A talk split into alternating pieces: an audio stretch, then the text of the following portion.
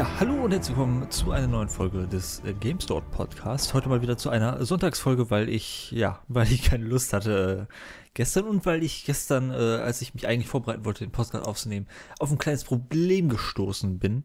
Also gestern von meiner Seite aus gesehen, äh, nur zur also am Freitag. Ähm, nämlich habe ich nicht genug Spiele gespielt, um eigentlich so wirklich eine Podcast-Folge zu füllen. Genau gesagt, ich habe ein Spiel gespielt, worüber ich jetzt noch nicht reden kann, weil ich noch nicht durch bin, weil es ein etwas sehr längeres Spiel ist. Und ein anderes Spiel, was ich gespielt habe, darüber kann ich nicht reden, weil, das habe ich in der letzten Folge erwähnt, ist es Mafia, das Remake von Mafia 1. Und darüber will ich eigentlich ein Video machen, also möchte ich das eigentlich jetzt gerade gar nicht besprechen. So habe ich halt ein Spiel, viel ein Spiel gespielt, was ich noch nicht äh, fertig habe. Das ist ein anderes, worüber ich ein Review machen will und nicht hier reden, drüber reden will.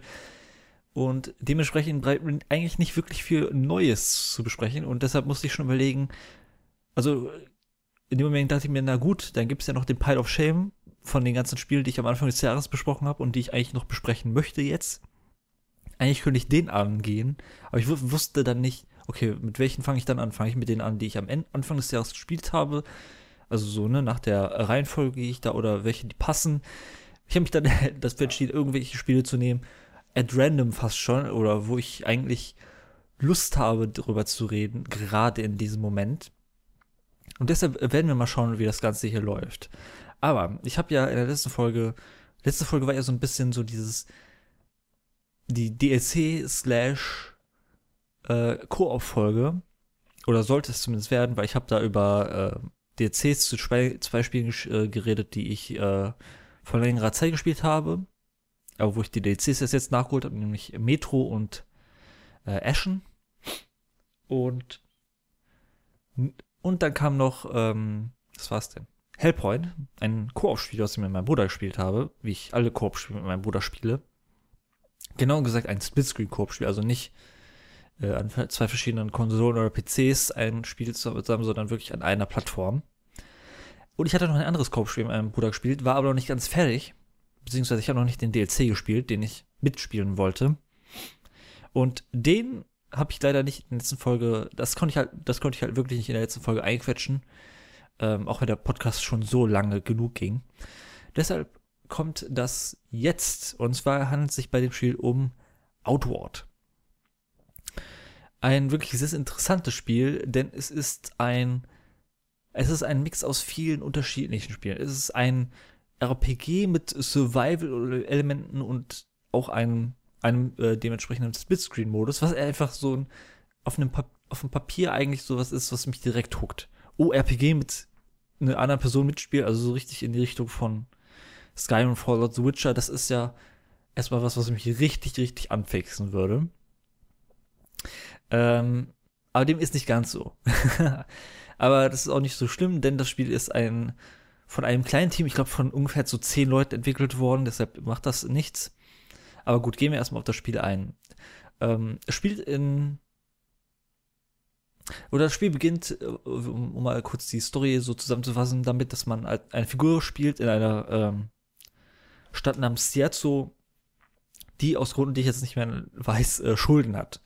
Und die diese Schulden dann, auf welche Weise auch immer, abbezahlen muss einerseits äh, einfach so abzahlt, also mit Geld, oder indem man Leuten Gefallen tun muss. Und das ist ein bisschen so der Hauptaufbau und ein bisschen die Entschuldigung dafür, dass man in die freie Welt rausgeht und erkundet.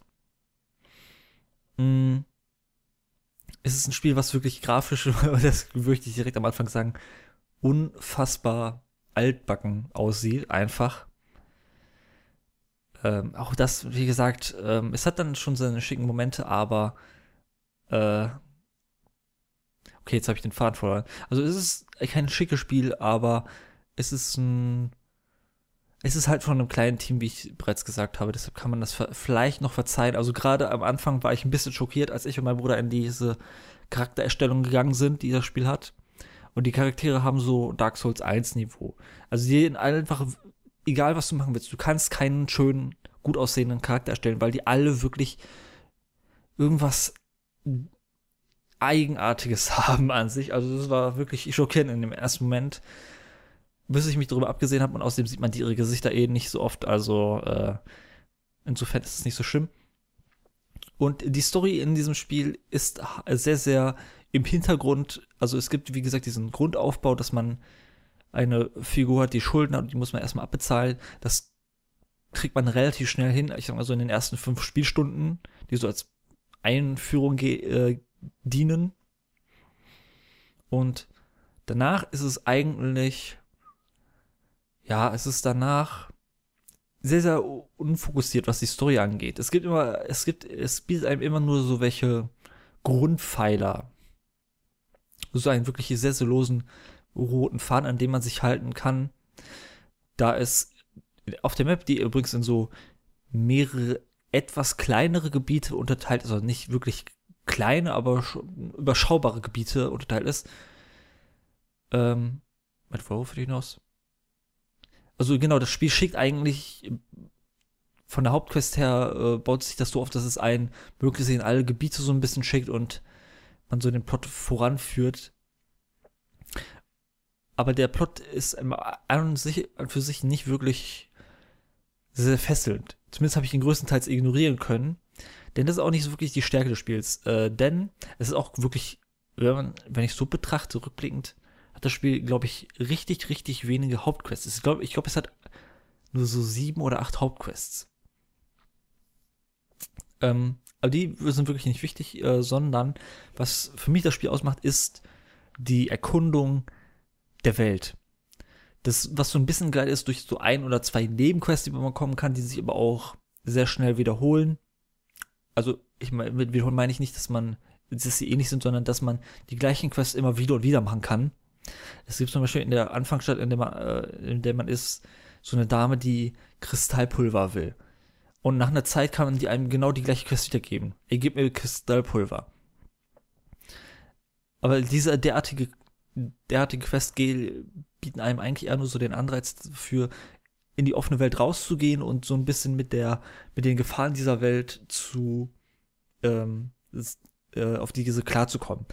Denn während man in diesen Städten, in denen man ist, gerade diese Anfangsstadt, aber auch die anderen Städte, die man ist, es gibt so ähm, von, ich weiß nicht, waren es vier oder so, vier oder fünf kleinere Maps, ähm, gibt es immer eine Stadt drin und in der ist man immer safe.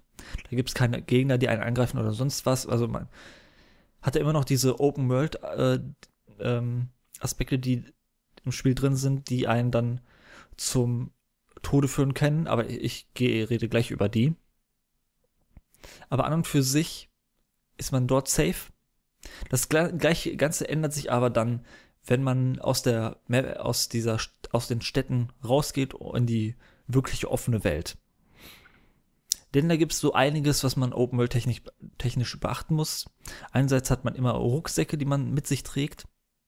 Man kann sich auch neue Rucksäcke kaufen, aber die dienen dazu, die Items zu verstauen und gleichzeitig auch die Items zu retten. Denn wenn man hier stirbt, dann ist es so, dass äh, die Items verloren gehen können. Beziehungsweise nicht immer, das hängt davon ab, wie man stirbt. Aber eigentlich sind die Items relativ safe. Ähm, aber wenn man stirbt, hat man halt wenig Leben. Und die Ausdauer ist verbraucht und deshalb müsste man sich erstmal wieder vorbereiten, bevor man weiterreist. Äh, zudem muss ich, äh, habe ich so ein bisschen angerissen, man muss essen. So eine Essens, äh, nicht Leiste gibt's, aber man kann verhungern und sowas. Äh, es gibt eine Trinkmechanik, man muss schlafen, um Ausdauer zu äh, haben. Ähm, man hat eine Lebensanzeige und eine Ausdaueranzeige, ähm, die nach einer Zeit sinken. Also die Lebensanzeige sinkt, wenn man von Gegnern oder sonstigem angegriffen wird. Nach einer Zeit dann gibt es diesen hellroten Bereich, das sind die Leben, die man hat. Und dann gibt es einen ausgegrauten Bereich, das sind so, also nee, äh, nee, das, ich mache das gerade unnötig verwirrend. Es gibt so einen dunkelroten Bereich in der Lebensanzeige. Der repräsentiert, wie viel Leben man verbrannt hat. Das heißt, äh, diese Leben kann man nicht regenerieren. Wenn man einen Heiltrank nimmt, regeneriert man den nicht oder sonst was. Ich glaube, es gibt Tränke, die das doch machen. Ähm, aber an und für sich ist die einzige Möglichkeit, diese verbrannten Leben wiederherzustellen, ähm, dass man, dass man schla schlafen geht. Also zum Beispiel, man kann, es kann so sein, dass man ungefähr 40 Prozent der Lebensanzeige so dunkel, äh, nee, nicht dunkel, hellrot sind. Das sind dann die Leben, die man hat. Ähm, dann gibt es eine, sagen wir so einen Bereich, der so 20 Prozent groß ist. Der ist so ausgegraut. Das sind einfach die Leben, die einem fehlen. Und den dunkelroten Bereich. Und das ist so das neue Maximum, was man erreichen kann. Das heißt, man kann nur noch maximal 60% der Leben haben. Wenn man sich halt, kann man nur sich auf diese 60% hochheilen von 40 auf 60. Und wenn man die restlichen 40% äh, regenerieren möchte, muss man das auf andere Art und Weise tun. Das geht nicht so leicht. Das gleiche geht auch für Ausdauer. Die verbrät man halt durch Rumrennen und sowas. Deshalb muss man auch darauf in der offenen Welt achten, dass man nicht vielleicht die ganze Zeit sprintet, sondern vielleicht eher so joggen geht äh, und so.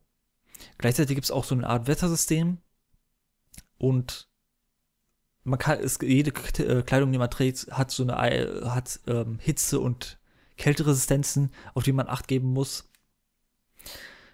So gibt es zum Beispiel eine, ähm, eine etwas wärmere Region im Spiel. Und wenn man da in, mit der falschen Kleidung reingeht, dann wird man schnell überhitzt und dann wird man einfach ohnmächtig. Äh, gleichzeitig gibt es auch teilweise Wetterveränderungen. Äh, ich war ein bisschen schockiert, als ich mit meinem Bruder so gespielt habe in der ersten Map, wo wir am Anfang äh, relativ große Probleme hatten, auf die ich gleich zu sprechen komme. Ähm, irgendwann in der Höhle waren und als wir auf der Höhle an, aus der Höhle rauskamen, hat es an, plötzlich angefangen zu schneien.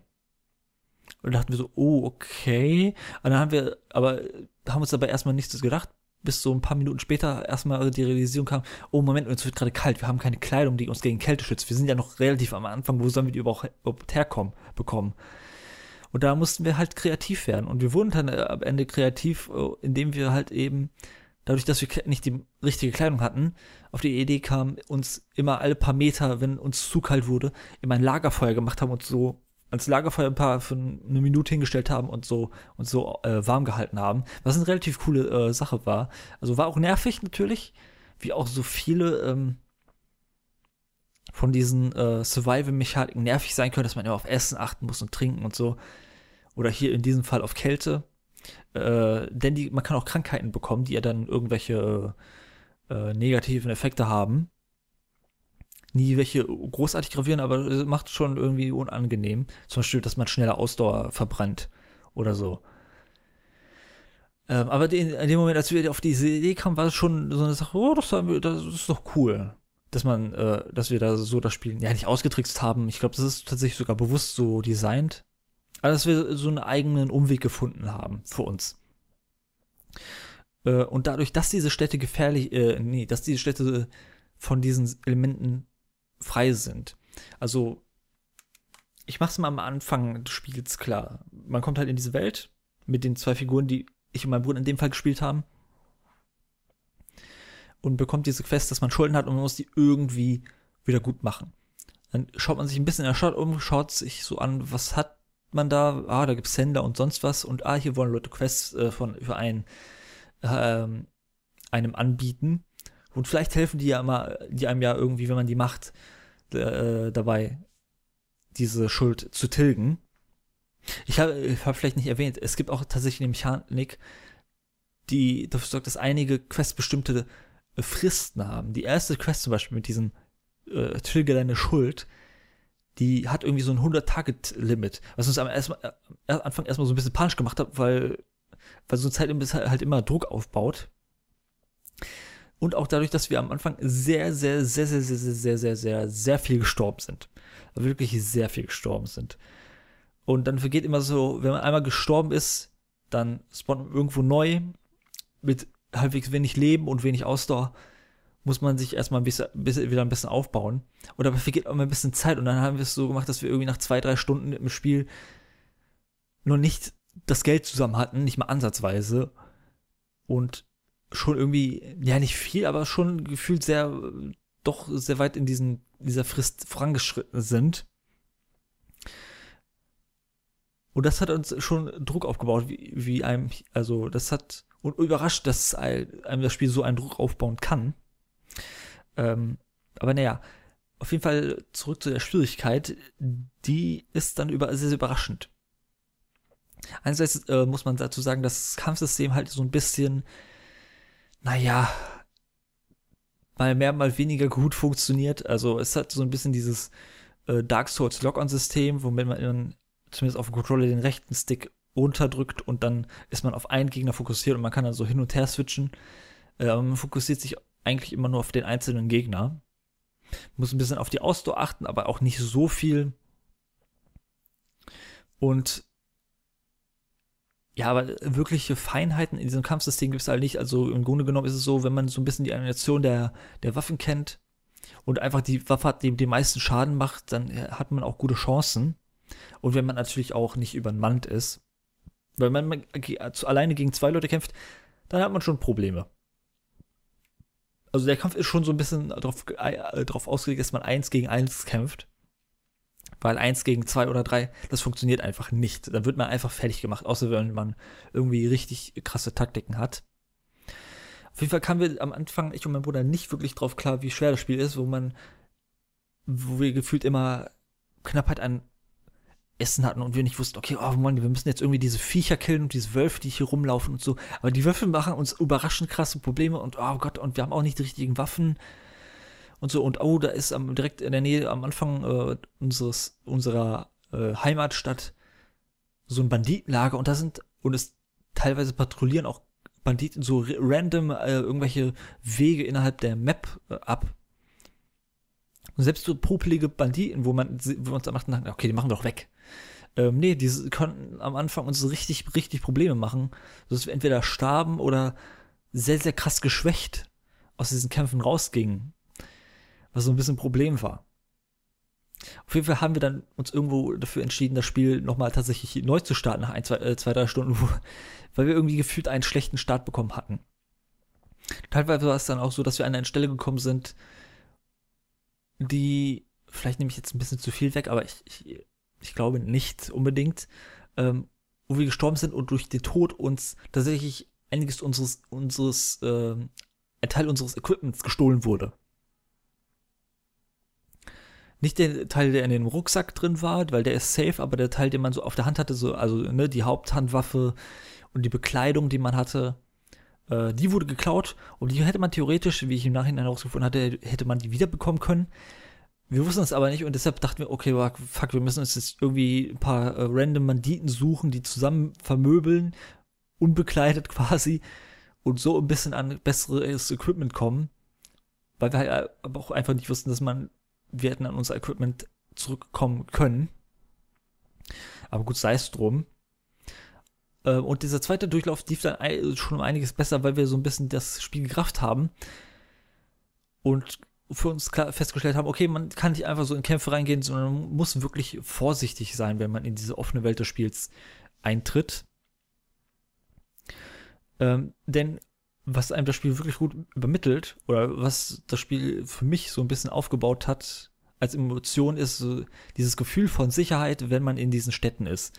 Weil wenn man in den Städten ist, fühlt man sich wirklich safe, man oder sagen wir mal so, wenn wenn man außerhalb in der offenen Welt ist. Wenn man gerade dabei ist, die Stadt zu verlassen, dann plant man sich wirklich so, okay, ich bin jetzt erstmal weg. Ich gehe jetzt durch Höhlen, oder an sonstige Orte und muss dafür gewappnet sein. Habe ich genug zu trinken dabei? Habe ich genug zu essen dabei?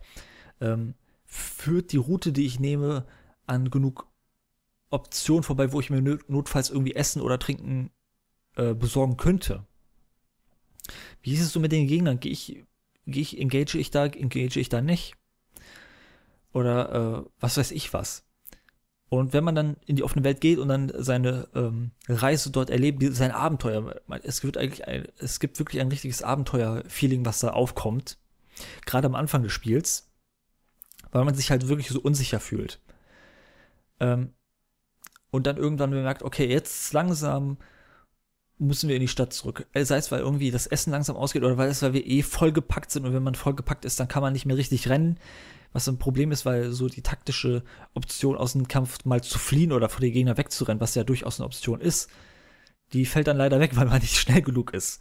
Ähm, und wenn man dann zurück in die Stadt kommt, dann ist es immer so ein, Halleluja-Gefühl. Dann denkt man sich erstmal so, okay, also jedes Mal, wenn wir zurückgekehrt sind, hatten wir so ein schönes Gefühl von, äh, so ein, fast schon ein Ritual von wegen, okay, jetzt erstmal Wasser besorgen, erstmal einen Schluck trinken, also nicht in der echten Welt, sondern tatsächlich Inhalt des Spiels. Ähm, die Sachen, die wir gepackt, äh, in unsere vollgepackten Rucksäcke gepackt haben, äh, alle erstmal verkaufen, also gerade am Anfang, wo man, wie gesagt, diese Schuld bezahl abbezahlen muss, direkt zum Händler alles wegverkaufen, all die, irgendwie die Schwerte, die man von diesen Patrouillen geklaut hat und ihre Kleidung, ähm, wenn man sie nicht gerade selber angelegt hat, weil sie besser als die eigene, das eigene Equipment ist, am besten direkt verkaufen und die Schuld langsam tilgen und dann auch so, so ein bisschen sich weiter aufbauen, einen größeren Rucksack kaufen. Weil am Anfang ist es wirklich lästig, denn im Prozess äh, diese Schuld zu bezahlen, wo es halt man wie gesagt diese zwei Optionen hat, einerseits ein Gefallen für einen Dorfbewohner erledigen, der einem so das dann äh, ähm, das Vergehen äh, vergibt, was man begangen hat, oder halt eben diesen Betrag zu bezahlen. Und man ist eigentlich dazu geneigt, eher äh, Geld anzusammeln. Und das ist halt am Anfang schwierig, weil man hat einen kleinen Rucksack. In meinem im Fall von meinem Bruder und mir hatten wir, haben wir, ich glaube, da es gab nur einen Rucksack, den wir mitbekommen haben, der so 25 Slots hatte innerhalb des Spiels. Und den habe ich dann zum Beispiel in meinem, unserem Fall getragen. Und mein Bruder hatte nur diese, diese 10 Slots, die man so auf der Hand zur Verfügung hat, hatte er frei. Und ich hatte halt diese 10 Slots, die man auf der Hand hat, frei und dazu noch den Beutel, weshalb wir gefühlt immer direkt nach ein paar Sekunden vollgepackt waren. Wir fingen aus der Welt raus, haben die erste Patrouille getroffen, also wurden dann entweder vermöbelt, was oft der Fall war, oder wenn wir es geschafft haben, hieß es direkt so, okay, wir sind direkt vollgepackt, wir sind, können nicht leer laufen, wir müssen im Schritttempo gehen. Und sind dann direkt zurückgegangen, haben alles verkauft und mussten wieder zurück und so. Deshalb äh, ist es schön, wenn man sich direkt äh, sehr, sehr früh schon mal gerade zu zweit zwei dicke Ranzen mitnimmt und so nicht immer auf dieses Gewicht achten muss, also nicht so penetrant auf das Gewicht achten muss. Aber das hat schon, das war schon wirklich schön, wie ich wie man sich immer zurückgekommen ist und dann immer so ein Gefühl voll des Heimkommens hatte einfach. Äh, es gibt auch sowas wie ein Skillsystem, das aber nicht so ist wie in anderen ähm, Rollenspielen oder in vielen anderen Rollenspielen. Es nimmt sich so ein bisschen diese ja, diese Piranha Bytes äh, Gothic äh, oder Risen ähm, Formel, dass man halt äh, Fähigkeiten bei Händlern kaufen kann. Also es gibt, nee, ich sag's anders, äh, es gibt keine Level, die man aussteigen kann oder äh, Attribute, die man verbessern kann, Stärke oder äh, höhere Lebenskraft oder so, sondern man geht zu Händlern und die verkaufen einem Skills, bestimmte Angriffe, sei es waffenbasierte Angriffe oder magische Angriffe und die kann man dann slotten und dann ist es dann. Man kann die auch nicht verbessern, indem man irgendwie auf Magie levelt oder sonst was. Und man kann verschiedene magische Fähigkeiten beispielsweise sich kaufen. Aber das ist es dann. Man, es gibt auch, finde ich, genug Möglichkeiten, sich verschiedene Builds aufzubauen.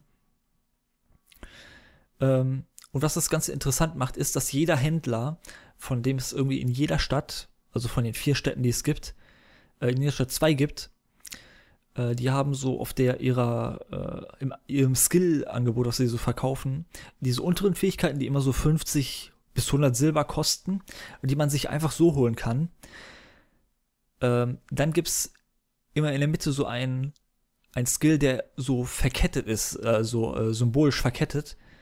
Und den muss man sich frei kaufen, der ist dann einerseits teurer und der verbraucht einen Skillpunkt. Und man hat von diesen Skillpunkten am Anfang drei. Ähm, und wenn man diesen, beim diesem Händler diesen mittleren Skillpunkt gekauft hat, dann schreibt man die oberen Skills, also die besten Skills, bei diesem spezifischen Händler frei.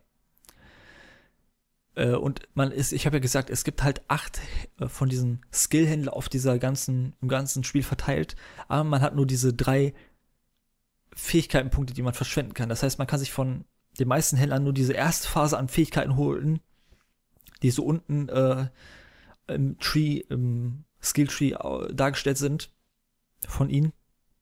Die kann man sich holen, wie man möchte. Aber wenn man sich dann denkt, oh, ich will eine der oberen Fähigkeiten, muss man halt beachten, okay, es gibt aber eine begrenzte Anzahl. Ich habe nur drei von diesen Freischaltungspunkten. Und es gibt mehr als drei Händler. Es gibt acht Das heißt, man muss sich gut überlegen. Es ist natürlich scheiße, wenn man das nicht weiß. Und mein Bruder und ich haben das halt eben erstmal in Erfahrung gebracht, bevor wir so ein bisschen das äh, gemacht haben.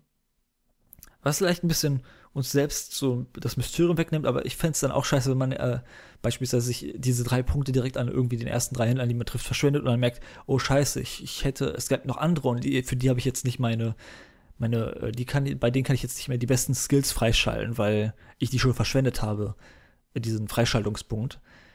Deshalb man muss es so ein bisschen beachten, aber man kann sich dementsprechend auch so ein bisschen ein eigenes Bild zusammenstellen ich habe zum Beispiel immer äh, dafür gesorgt, dass ich immer ein Schild dabei habe. Vielleicht auch ein paar Fähigkeiten, die auf den Schild spe spezifisch äh, geeignet sind und eine einhändige Waffe. Einhändig, damit man halt eben den Schild tragen kann. Und bin später im Verlauf, am Anfang haben ich und mein Bruder zum Beispiel beide Bögen benutzt, aber am Anfang, Ende war ich dann der Bogenschütze. Während mein Bruder ein bisschen anderen Weg gegangen ist. Er hat sich erstmal so auf diese zweihändigen Waffen fokussiert und hat dann immer Skills genommen, bei denen extra steht, für diesen Skill braucht man eine zweihändige Schwert oder eine zweihändige Axt. Während ich dann auf die Skill gegangen bin, wo es dann heißt, okay, mit diesem Skill kannst du mit einer, Hand, mit einer einhändigen Waffe benutzen oder mit einer einhändigen Keule oder so. Das waren also meine Favoriten.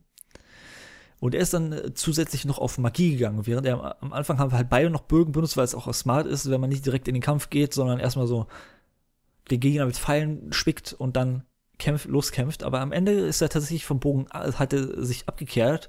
Vor allem, weil man den Bogen halt wie auch alles andere in seinem Inventar tragen muss, wenn man sie nicht gerade aktiv ausgerüstet hat.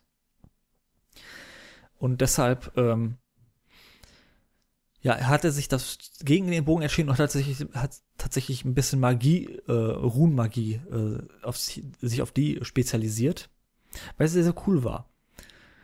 Denn einerseits für ihn persönlich war es dann so, dass er mehr Platz für sich frei hatte. Er hat halt immer die Axt auf der Hand gehabt und auf der Hand verschwendet der Axt kein, kein äh, Slot, also kein Gewicht. Das Gewicht ist da egal für von Axt. Während es bei mir immer so, ich hatte halt, und er hat halt keinen Bogen gehabt. Und man kann halt immer nur den aktiv den Bogen oder die Axt ausgerüstet haben, in dementsprechend. Und das andere Item muss im Inventar gelagert sein, wo es dann je nach dementsprechend, äh, wie viel Gewicht das hat, so viel Platz wegnimmt. Und bei ihm lief das halt dann ganz gut, weil er hatte am Ende nur noch die Axt und die Magie, die keinen Platz verbraucht, also kein Gewicht hat. Während ich da war mit einerseits einem Schild und einer Keule und einem Bogen. Und wenn ich dann den Bogen äh, rausnehme, und aktiv in der Hand habe, dann sind die Keule und der Schild in der Tasche gewesen, sodass die potenziell den, äh, äh für Übergewicht hätten, äh, sorgen, hätten sorgen können, was mich dann langsamer macht. Und das ist schon so ein, Man äh, so ein interessanter Management-Aspekt, den man sich da so ein bisschen frei gestalten kann, wie man sich das so ein bisschen aufbaut für sich selbst. Das war sehr, sehr cool. Ähm, ja, wie gesagt, diese, ähm, die Story ist halt wirklich im Hintergrund und irgendwann haben wir uns so fast schon darüber lustig gemacht, wie egal uns die Story ist. Ähm, ich habe ja, ich hab ja kurz schon äh, Piranha Bytes und ihre äh, Spiele, also Gothic und Risen und was weiß ich was erwähnt, die alle relativ ähnlich sind und äh, dieses Spiel hat mich oft an dieses, an dieses Studio erinnert. Einerseits so von der Optik her, das hat einfach, ne, auch Piranha Bytes hatte immer Spiele gemacht, die einfach nie die schönsten waren, einfach immer ihrer Zeit ein bisschen hinterher. Äh, aber ihren gewissen Charme, weil es halt irgendwie immer kleinere Studios sind. Die machen so, was sie können und das ist auch gut so, aber mehr geht halt nicht. Dann natürlich das Setting mit diesem Mittelalter-Fantasy-Ding. Und auch, ähm, und auch das, auch das ist der Kampf so ein bisschen ja hakelig ist und so und nicht ganz so gut, aber man kann sich irgendwie damit zurechtfinden. Das ist auch so ein typisches Piranha Bytes Ding. Und geistig hat dieses Spiel auch Fraktionen. Und das ist so ein bisschen der Hauptvergleichspunkt. Denn auch hier hat das Spiel drei Fraktionen, äh, in denen man sich anschließen kann, die so ein bisschen ihre eigene ja, Philosophie haben. Und je nachdem, in welcher, äh, Fraktion man beitretet, äh, bei äh, denen kriegt man dann auch äh, ein Gebäude, in dem man also in der Stadt, in der die Fraktion lebt, kriegt man dann ein Ge Gebäude, was man sich dann holen kann, wo, was dann so ein bisschen die, das zweite Zuhause ist. und so die äh, neue Hauptbasis von einem. Auch wenn die, die tatsächlich die Differenzen zwischen den Fraktionen nicht klar genug für mich dargestellt äh, sind. Also das hängt auch ein bisschen sehr stark damit zusammen, dass einfach die Story nicht so sehr bei mir gezogen hat und mein Bruder. Und wie er alles so ein bisschen als Ausrede benutzt haben, so ein bisschen in die Welt rauszugehen und einfach zu erkunden und ein bisschen so ein Abenteuer zu erleben. Ähm, Moment, wo war ich denn jetzt? Was gibt's eigentlich noch zu, zu sagen? Ein bisschen am, hat mich am Spiel dann am Ende weggezogen, dass, dass ich am dass ich mit meinem Bruder irgendwann den Punkt erreicht habe, da, da waren wir schon in der nächsten, also da waren wir nicht mehr in dieser Anfangsmap, sondern da waren wir schon in der nächsten Map und haben uns schon einer Fraktion angeschlossen, äh, die wir als gut erachtet haben. Ähm, und haben dann sind auch so viel in der Gegend und haben uns so viel in der Gegend umgesehen, sei es durch, äh, weil da irgendwelche Nebenquests waren, von wegen, hier, schlag mal den und den Gegner um und bring mir irgendwie seinen Schwanz oder sonst was oder so, ähm, wie man es einfach so kennt. Also, das kann man auch sagen, diese Nebenquests sind auch größtenteils Fetch-Quests, also wo man irgendwelche Sachen besorgen muss, wo man irgendwelche Gegner umklatschen muss. Dementsprechend nichts Besonderes. Aber wie gesagt, auch hier, sie bieten einfach guten, eine gute Entschuldigung eigentlich, mal herauszugehen und zu gucken, wenn man auf die Map guckt, oh, was ist das denn eigentlich? Oh, was ist denn da hinten? Oh, was ist da denn? Gleichzeitig, das habe ich fast vergessen zu sagen, es ist so ein bisschen, was das Spiel auch schwieriger macht, ist, ähm, nicht nur das, dieses Management mit dem Rucksack, auf den man aufpassen muss, wo man sich immer größere versucht zu holen, ähm, wo man auch ein bisschen Sachen verlieren kann, wenn man nicht aufpasst, ähm, sieht man, wenn man auf die Map schaut, nicht sich selber. Das kann man zwar durch Mods halt ändern, aber ich und mein Bruder haben es nicht gemacht, auch wenn wir am Anfang verwirrt waren, so, wo wir das erste Mal die Stadt verlassen haben, weil in den Städten gibt es tatsächlich keine Map. Nur so eine grobe, ja, wobei eine grobe halt ähm, wo wir die Stadt verlassen haben und in die, äh, das offene Areal gegangen sind und erstmal gesehen haben, ey, Moment mal, wir sehen uns selber gar nicht auf der Karte. Und da mussten wir tatsächlich so ein bisschen selbst eruieren, wo sind wir denn gerade anhand der Sehenswürdigkeiten und der, also der markanten Stellen, okay, hier ist der Berg, hier ist dieses Ding, ah, okay, da ist die Stadt, okay, wir sind wahrscheinlich hier und wir gucken gerade in Richtung Osten oder was weiß ich was. Ähm. Und das ist auch so ein kleiner Aspekt, der, der das so ausmacht, dass man aufpassen, dass man so ein bisschen Übersicht behalten muss. Also etwas, ja, einfach gesagt, worauf man auf also Acht geben sollte, was das Spiel natürlich schwerer macht. Aber gleichzeitig einen auch ein bisschen dazu zwingt, sich mehr darin zu vertiefen und natürlich auch ein bisschen Kenntnis der Map aufzubauen.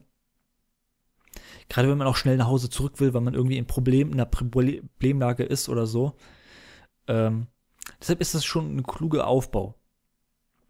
Und auch noch mehr, sorgt auch noch mehr dafür, dass man sich in diesen Städten immer heimlich führt. Äh, also ein Gefühl von Heimat hat.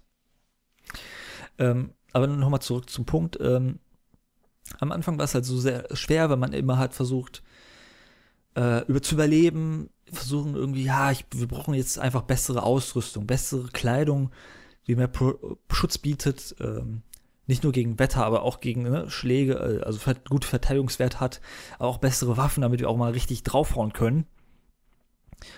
Und irgendwann, wie gesagt, fortgeschritten nach so, ich sag mal so 20 Stunden, waren wir in der nächsten Map, hatten uns einer Fraktion beigeschlossen, haben auch die Gegend schon sehr weit erkundet und haben auch teilweise gute Kleidung gefunden und äh, hauptsächlich auch gute Waffen, die wir dann bis zum Rest des Spiels behalten haben.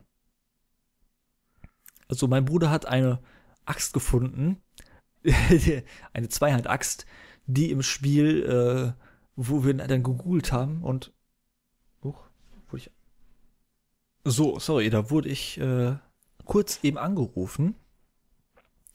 Aber ich war ja gerade dabei zu erzählen, dass wir irgendwann an einen Punkt gelangt sind im Spiel nach 20 Stunden, wo wir einfach wirklich gute Ausrüstung hatten. Mein Bruder hatte zum Beispiel eine Axt, ähm, so eine Giftaxt. Ja, das habe ich auch vergessen zu erwähnen, aber gut, das sage ich gleich dann eben nochmal, ähm, was das Kampfsystem angeht, etwas. Ähm, und wir haben herausgefunden, dass es angeblich so bei, äh, haben wir ein bisschen gegoogelt, herumgegoogelt und bei den Leuten, die sich mit Outward auskennen, ist diese Axt so verstehen als somit die beste Kampfwaffe, die man haben kann. Denn äh, die machen irgendwie auch so zwei Arten von Schaden, einerseits physikalischen Schaden und einmal auch so Giftschaden oder Verwesungsschaden. Und auch ich hatte dann irgendwie eine Axt, so einen Streitkolben, der auch einhändig war, was ja gut für mich gepasst hat, der auch so ziemlich genauso viel Schaden gemacht hat wie die Axt. Leider nicht die, äh, diese Großaxt, die mein Bruder hatte. Nicht halt die Reichweite hatte, aber dafür ne, konnte ich dafür mit dabei ein Schild tragen, was natürlich extra Schutz geboten hat. Und auch die hat irgendwie Standardschaden gemacht, aber die hat auch noch Frostschaden gemacht. Und das ist auch irgendwie eine der besten Waffen. Und die haben wir halt nach 20 Stunden gefunden. Und wir haben am Ende für das Spiel plus den DLC, über den ich gleich noch äh, ein bisschen rede, so 60 bis 65 Stunden gebraucht. Das heißt, aber nach 20 Stunden hatten wir schon die besten Waffen. Und besseres Equipment haben wir schon, also bessere Kleidung haben wir dann hier und da nochmal gefunden. Und es gibt auch nicht die beste Kleidung, also es gibt dann halt vielleicht Kleidung, die gut gegen bestimmte Dinge wie Feuer oder so schützt, aber dann halt leider nicht gegen die Temperaturen, die in bestimmten Regionen herrschen. Also, also haben wir schon was gefunden, immer wieder, was uns geholfen hat. Ja, Loot, oh, Entschuldigung, ey. Ein bisschen Bäuerchen. Aber es nimmt schon einen großen Teil weg, wenn man schon so gute Waffen hat. Und auch, ich hatte auch zum Beispiel schon sehr, sehr guten Schild, der, zu dem Zeitpunkt, der einfach nie mehr besser wurde. Bis irgendwie ganz zum Ende, wo ich einen gefunden habe, der vielleicht nicht besser war, aber der irgendwie zu meinen Skills mehr gepasst hat, sagen wir mal so. Und das war schon sehr schade. Gleichzeitig habe ich erwähnt, was dem Kampfsystem ein bisschen, bisschen kleine Tiefe gibt, aber dann auch nicht so wirklich sehr, ist, dass die Gegner eine Ausdauerleiste haben, beziehungsweise eine, eine Schutzleiste, ich weiß nicht, wie man die nennen soll. Also neben der roten Lebensleiste, wenn sie blocken, erscheint so eine weiße Leiste, die, wenn man auf sie einschlägt, runtergeht. Wenn sie aber blocken, das, und das gerade zu Beginn des Spiels so, wenn man halt standardmäßige Schwerter und Extra und sonst was hat, ähm, wenn die dir blocken, verlieren die keine Leben, sondern diese, der weiße Balken geht runter. Und wenn der weiße Balken ab der Hälfte ist, dann wird ihr Block unterbrochen. Das heißt, die können nicht mehr aktiv blocken, also einfach durchblocken, sondern die würden bei jedem Block so ein bisschen zurückgeschlagen und kriegen dann, meine ich, auch ab dem Zeitpunkt Schaden. Und wenn sie, der weiße Balken leer ist, dann fallen sie zu Boden. Dann kann man sie auf den Boden schlagen und dann kriegen die nochmal extra Damage. Also für ein oder zwei Sekunden nur, dann stehen die relativ schnell wieder auf. Das ist halt so eine interessante Mechanik. Man hat auch selber so einen weißen Balken, wenn man es einfach, also man kann nicht einfach bei so krassen Gegnern, die voll auf einen, einen einprügeln, einfach dauerhaft blocken, weil irgendwann geht einem selber die Ausdauer aus und dann, wie gesagt, ab der Hälfte der Ausdauerleiste, äh, nicht der Ausdauer, aber dieser äh, Blockleiste, sag ich mal, bekommt, kommt man dann auch ins Wacken ab der Hälfte. Und wenn die leer ist, fällt man auch runter und da wird, da ist man halt äh, ja gefundenes Fressen für die Gegner. Deshalb auf das muss man auch achten. Aber wie gesagt, ich, wir haben halt Waffen gefunden, die neben dem Standardschaden noch irgendwelchen Bonusschaden gemacht haben, sei es äh, Giftschaden oder Frostschaden. Und dieser, diese besondere, dieser magische Schaden geht halt durch diesen Block hindurch. Das heißt, der nimmt immer Teil der Hauptleben, der richtigen Leben weg. Was es dann natürlich auch einfacher macht. Also, das ist ein bisschen schade, dass wir am Ende irgendwie dieser Looten und Leveln, also nicht Leveln in dem Fall, aber dieser Loot, dieses Looting-Ding, was auch in eigentlich so ein Standard-Survival-Spiel-Ding ist, dass das weniger Anreize geboten hat, weil wir halt irgendwann schon gemerkt haben, ah, wir haben eigentlich schon die geilen Waffen. Aber da haben wir uns immer noch gedacht, ja gut, aber wir können immer noch die gut, besten Skills uns holen, die so, so unseren Bild, also so einen Charakter äh, gut genug aufbauen. Aber auch da irgendwann hatten wir so immer so richtig große Rucksäcke, wo wir auch richtig viel mitschleppen konnten. Und immer wenn wir in die Stadt gegangen sind, haben wir dann irgendwie mehrere hunderte äh, Dollar oder ich weiß nicht, was die Währung im Spiel war, wie die hieß. Ja, aber haben wir sehr, sehr viel Geld bekommen und hatten am Ende zu viel, viel zu viel Geld und haben äh, saßen auf tausenden äh, Geldeinheiten rum. Und dass wir irgendwie was hätten, wofür man das ausgeben konnte, außer hier und da mal Essen kaufen oder so, aber was man sich natürlich auch fangen konnte. Wir waren dann halt am Ende sehr, sehr gut versorgt.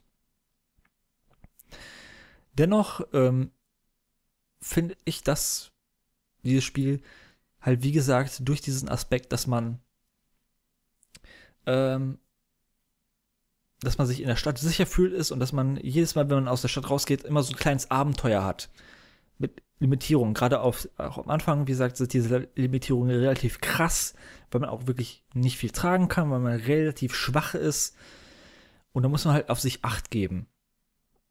Deshalb haben mir, am besten haben mir am Spiel die ersten 20 Stunden gefallen, weil ich mich da am verletzlichsten gefühlt habe und weil ich immer so, so eine Progression gemerkt habe. Immer gemerkt habe, okay, jetzt haben wir genug Geld, jetzt sparen wir uns zusammen, äh, jetzt haben wir uns genug Geld zusammengespart, um uns ein, ähm, ein besseres Zelt zu kaufen. Äh, also ich habe jetzt gesagt, man muss, äh, wenn man die maximalen Lebe Leben wieder zurückhaben will, weil man zu viel Leben verloren hat, muss man pennen gehen. Und das kann man einerseits in seiner Stadt zu Hause.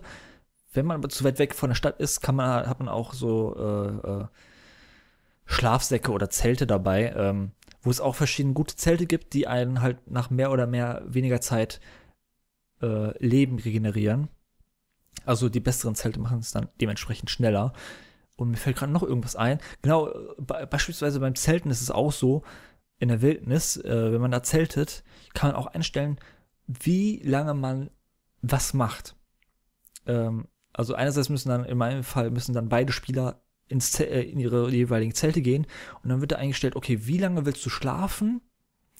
Wie lange willst du Wache schieben und wie lange willst du äh, Sachen reparieren? Denn auch die Waffen äh, und die Kleidung kann kaputt gehen. Auch so eine Kleinigkeit, die auch Standard äh, Survival Fair ist, ist auch gut so und okay. Äh, aber das, das habe ich schon fast vergessen zu erwähnen. Habe ich auch gar nicht notiert, äh, weil ich es weil ich schon als Standard ansehe. Aber gut. Ähm, also man kann da Sachen nicht nur Zelt benutzen, um pennen zu gehen, sondern auch um zu operieren und auch zu, um Wache zu schieben, denn dann gibst du eine Anzeige, ähm, wenn man ins Zelt geht, wenn man vier Stunden schläft, also man kann nicht nur einfach vier Stunden schlafen gehen, weil in der Wildnis, wie gesagt, da gibt es auch Patrouillen, die da äh, von Feinden äh, und man muss dann Wache schieben, damit diese Wahrscheinlichkeit, dass man während deiner Schlafes überfallen wird, relativ gering ist. Was auch interessant ist. Man kann das so ein bisschen mit seinem Teamkollegen äh, planen dass dann man so sagt, okay, du hast eigentlich hast du wenig Leben verloren, aus welchen Gründen auch immer, ne, bist immer mit dem Bogen zurückgegangen, weil während der andere irgendwie in den Nahkampf gegangen ist oder so. Deshalb schläfst du mal jetzt viel, während ich vergleichsweise wenig schlafe, dafür aber halt mehr Wache schiebe und vielleicht auch ein bisschen mein Equipment repariere, weil das so angeschlagen ist. Was auch eine coole Idee ist einfach. Wie gesagt, so fast schon so klein, dass man man es fast schon vergessen würde, aber die macht schon irgendwie so etwas aus, wie ich finde. Am Anfang nicht so, weil wir uns dabei keine Gedanken gemacht haben. Wir haben auch immer einfach so lange gepennt, bis so, bis so die An das, bis, da, bis es stand, dass da 0% Wahrscheinlichkeit ist, dass man überfallen wird. Irgendwann haben wir es dann nicht so ganz übersehen und haben dann immer, ja, haben dafür gesorgt, dass es äh, irgendwie noch die Wahrscheinlichkeit relativ gering ist, so 10%, 20%. Bis es dann irgendwann so war, dass es weil dass wir dann doch überfallen wurden, weil 10 bis 20 Prozent heißt nicht, dass man gar nicht überfallen wird, sondern es ist halt unwahrscheinlich, aber es kann passieren. Und dann wurden wir nachts überfallen und waren ein bisschen unvorbereitet, weil wir halt leider wenig Leben hatten und uns kalt war, weil es geschneit hat. Und dann wurden wir halt vermöbelt, weil wir nicht aufgepasst haben, weil einer nicht genug Waffe, gesch Wache geschoben hat, weil wir dann ein bisschen unvorsichtig wurden. Was auch so eine coole Sache ist, die, glaube ich, ein bisschen so ein bisschen äh, untermauert, was ich am Anfang erwähnt habe, von wegen diese Welt außerhalb der Städte ist einfach gefährlich für einen. Gerade zu Beginn. Was ich auch nicht erwähnt habe, ist, äh, zwischen diesen vier kleineren Maps kann man nicht einfach so hin und her bewegen, indem man an, ein, in den Rand einer Map geht und dann einfach die Map wechselt, sondern äh, wenn man zu einer anderen Map reisen möchte, muss man auch zum Beispiel Reiseproviant opfern, den man sich herstellen kann, aber den, von dem es halt nicht unendlich viel gibt. Also, also man bekommt nicht einfach nicht so, sondern man muss den auch herstellen, wenn man einfach keinen mehr hat so war es auch in den ersten 20 Stunden, so dass wir zum ersten Mal entschieden haben, okay, wir haben jetzt die erste Map so gut ausgekundschaftet. Vielleicht nicht, noch nicht alles gemacht, weil auch bestimmte Ortschaften einfach irgendwie ein bisschen zu schwer erschienen, zu krass, äh, wo, wo die Gegner einfach zu krass erschienen oder wo die einfach auch ein bisschen zu viele waren. Wo wir uns dachten, okay, da machen wir, hören wir uns für später auf, wenn wir besser gelevelt sind, wenn wir besseres Equipment haben. Haben wir so irgendwie entschieden, in die nächste Map zu gehen. Und das war dann auch schon eine wirkliche Reise, die man sich vor, wo man sich wirklich vorbereiten musste. Hat man genug Proviant dabei und so. Wie man weiß ja nicht, was, wie die nächste Map aussieht. Wie ist es da von den Wetterbedingungen oder sonst was? Ähm, und das ist halt auch schon krass. Ähm, wir kamen zum Beispiel als nächstes in ein Sumpfgebiet, was nach unserer Meinung viel zu schwer war. Wo wir dann durchgegangen sind, ein paar Mal gestorben sind und dann uns entschieden haben, okay, wir müssen irgendwie genug äh, Proviant zusammenkratzen, um diese Map zu verlassen und zurück in die Anfangsmap zu äh, kehren, zu unserer Heimat und uns da neu ausrüsten, weil hier ist es einfach zu krass äh, für uns gefühlt. Ich weiß auch, dass auch eine, einige, zum, wahrscheinlich äh, andere Spieler zum ersten Mal in den Sumpf gegangen sind und auch dort gut klarkamen, aber für uns war es einfach zu schwer und wir sind dann in ein, ein anderes Gebiet äh, als nächstes gegangen, was uns dann leichter erschien, aber auch dennoch schwer war für uns gefühlt.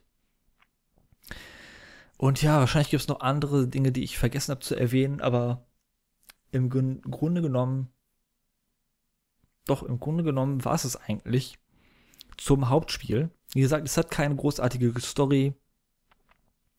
Die, neben, die Quests sind eigentlich relativ egal. Also auch die Nebenquests meine ich.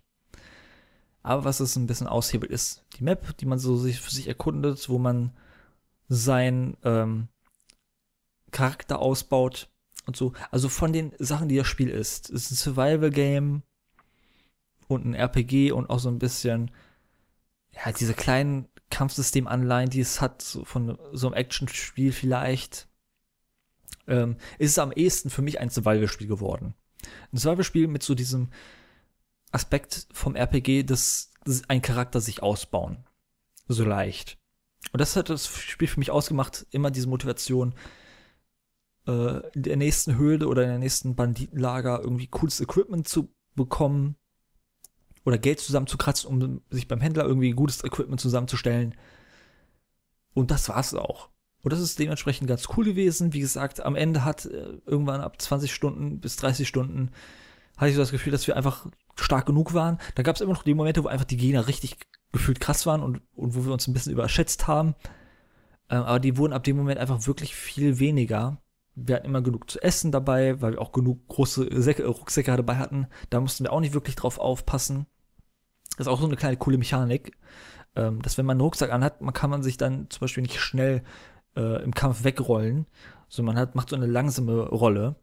Beziehungsweise es gibt dann auch Skills, die man sich kaufen kann, womit die Rolle selbst mit dem Rucksack schnell läuft. Aber wenn man den nicht hat, dann gibt es die Option, den Rucksack tatsächlich mit einer Taste wegzuwerfen für den Kampf und dann so lose weiter zu kämpfen. Muss man halt nur dran denken, dann, wenn man zu Ende gekämpft hat, äh, den Rucksack äh, an der Stelle, wo man den fallen gelassen hat, wieder aufzusammeln, wird aber einem zum Glück immer markiert, äh, wo der Rucksack auf der Map liegt. Selbst wenn man ihn mal verliert, äh, wird immer der Rucksack äh, markiert. Ja, aber dennoch hat mir das Spiel doch äh, relativ Spaß gemacht, gerade in diesen ersten paar Stunden, wo man sich da wirklich zurechtfinden musste und das lernen musste, das Spiel. Und dann bin ich in den DLC gestartet mit meinem Bruder, der viele Neuigkeiten bietet. Generell muss ich sagen, ich finde es cool, wenn so eine Art DLC von so einem Open-World-Spiel ein neues Areal zu bietet. Ähm, das merke ich gerade deswegen, weil das Spiel, was ich aktuell spiele, worüber ich nächstes Mal reden werde, hat DLCs sogar einige, aber keiner davon erweitert die Map. Sondern die DLCs, da, da finden die Quests alle in der, der schon vorhandenen Map statt, was immer ein bisschen schade ist, weil es ist schön, wenn man natürlich ein Spiel spielt und dann, weil das einige Monate lang nicht spielt und dann es wieder aufnimmt, weil irgendwie ein DLC erschienen ist, ein neuer, dass man da auch was Neues geboten bekommt und dann nicht merkt, oh mein, das, die, die DLCs sind alle in der alten Map und es gibt nichts wirklich äh, der, in der Hinsicht Neues zu sehen. Hier in dem DLC zu Outward gibt es einen DLC, den Sorrow Boreans DLC, und der bietet halt eine neue Map. Äh, bietet leider wenige neue Gegnertypen. Was schade ist, ich habe ich hab nur einen neuen Gegnertyp tatsächlich im, Ko äh, wobei es, nee, jetzt fällt mir gerade doch zwei, drei, vier mehr ein. Aber gerade die ersten paar Stunden haben wir die ganze Zeit einfach nur die alten Gegner aus dem Hautspiel getroffen. Irgendwann haben wir halt irgendwie so ein hasenähnliches Viech getroffen, was aber auch nicht schwer war. Ähm, Gerade mit unserem Equipment. Ähm, und ich glaube, es hat auch tatsächlich, der DLC hat Features in das Hauptspiel eingefügt, aber ich weiß nicht genau, welche es waren. Deshalb, ich hätte vielleicht mich da besser informieren können äh, für, dieses, für diesen Podcast, aber leider habe ich das nicht gemacht. Ähm, es gibt neue D Dungeons, die man erkunden kann, die auch ein bisschen gefährlicher sind gefühlt als die im Hauptspiel. Ähm, leider fehlt hier auch und deshalb, wie gesagt, ich habe 65 Stunden für das Spiel gebraucht und die letzten 10 bis 15 Stunden, ja, sagen wir 10 bis, ja doch 10 eher so, waren die Zeit, die ich im DLC verbracht habe. Und das war dann, das hat sich dann schon fast ein bisschen gezogen, weil da hat man echt recht gemerkt, wenn, weil der DLC keine, auch wieder so eine Rahmenhandlung hat von irgend, ah, ich weiß noch nicht mal, was die Rahmenhandlung war, ehrlich gesagt. Ähm, die auch nur so ein bisschen Entschuldigung ist, die Welt zu erkunden.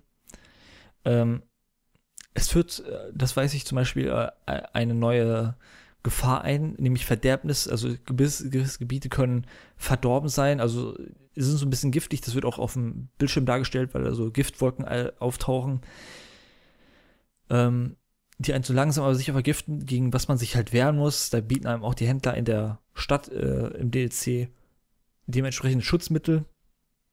Aber das war es auch schon von so neuen Mechaniken. Also einerseits diese Verderbnis, die sich aufbaut, die man möglichst nicht haben will. Wenn man die hat, dann ist es aber eigentlich nur so, dass man schneller hungrig wird. Von dem, was ich bemerkt habe. Wobei ich habe das, ich hab, wurde nie so wirklich so krass von dieser Verderbnis befallen. Deshalb kann ich nicht sagen, wie das auf höheren Stufen ist. Auch, aber das ist wirklich der krasseste, das krasseste, was es für mich den DLC runtergezogen hat, war für mich persönlich,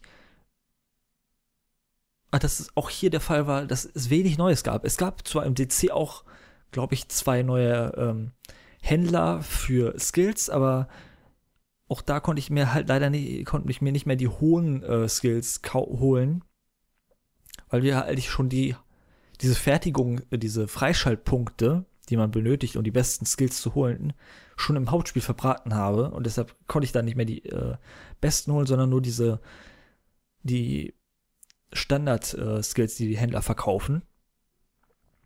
Das war schade. Und auch, es gab auch leider keinen besseren Loot. Also auch durch den DLC haben ich und mein Bruder, der hat immer noch seine Doppel-Zweihand-Giftaxt benutzt und ich meine Frostkeule. Und also es gab einfach keinen guten Loot, will ich damit sagen. Leider. Das es ein bisschen runterzieht. Und es gab keine großen Challenges. Ja, weil das Ende war schon ein bisschen schwierig. Es gab am Ende ähm, Bossgegner. Es gab auch im Hauptspiel tatsächlich Bossgegner, aber die waren auch ja, du musst da ein bisschen aufpassen und so, aber an und für sich nichts äh, Unüberwindbares. Ähm, hier im Spiel wurde es halt, hat man sich, glaube ich, gedacht, okay, die Leute, die das spielen, die spielen das, nachdem wir das Spiel durchgespielt haben, deshalb können wir hier ihnen ruhig, äh, also nachdem wir das Spiel durchgespielt haben und schon krass gut gelevelt sind und krass, krasse Charaktere haben, deshalb kann man denen schon ruhig etwas, etwas äh, Schwierigeres aufbauen. Ähm, was ganz cool war, aber dadurch, dass es halt nichts Neues gefühlt dazugefügt hat, einfach eine neue Map, kann man halt wieder erkunden, kann halt wieder in die Höhlen und die Dungeons und sonst was gehen, kann dort wieder die Gegner niederknüppeln und das ganze Dings looten. Aber hier leider dann hat man nichts vom Loot, weil man hat schon eh den besten. Und die Story lebt dann einen leider nicht mit, weshalb das dann sich so zieht. Am Ende war es nicht schlimm. Äh, vielleicht hätten wir den NC auch ein bisschen früher starten können, bevor wir äh, mit dem Hauptspiel durch waren. Man muss tatsächlich nicht das Hauptspiel durchgespielt haben, um äh, in den DLC zu kommen. Man kann auch einfach so eine Person im Hauptspiel fragen, ob man sie eigentlich zum DLC, in der, zu der DLC-Area geleitet für Geld. Aber auch da tatsächlich, man kommt nicht kostenlos äh, in den DLC und auch, man braucht auch da äh, Proviant, um zum DLC zu gelangen. Also auch da verbrät man etwas. Ähm, alles in allem ein Spiel, was halt so cool dadurch wird und oh, das, na, das, jetzt fällt mir wieder was ein, was ich im Hauptspiel erwähnen hätte können. Das Spiel ist tatsächlich auch ein bisschen so darauf ausgelegt von der Anzahl der Gegner, auf die man trifft und wie schwer die sind, dass man das Spiel zu zweit spielt. Wenn du das Spiel alleine spielst und dann irgendwie aus der ersten Stadt rausgehst und ähm, dann auf so eine, die erste Zweierpatrouille, irgendwie am Anfang, nachdem man aus der Stadt rausgeht, ist irgendwie immer so eine Zweierpatrouille an einer bestimmten Stelle die, da, die wir da häufiger gesehen haben. Und zu zweit sind die schon schwierig. Gerade am Anfang, wenn man halt nur ne, mit einer Gammelkeule und einem Gammelschwert so ausgerüstet ist oder so. Aber zu zweit ist, ist nicht schon schwierig.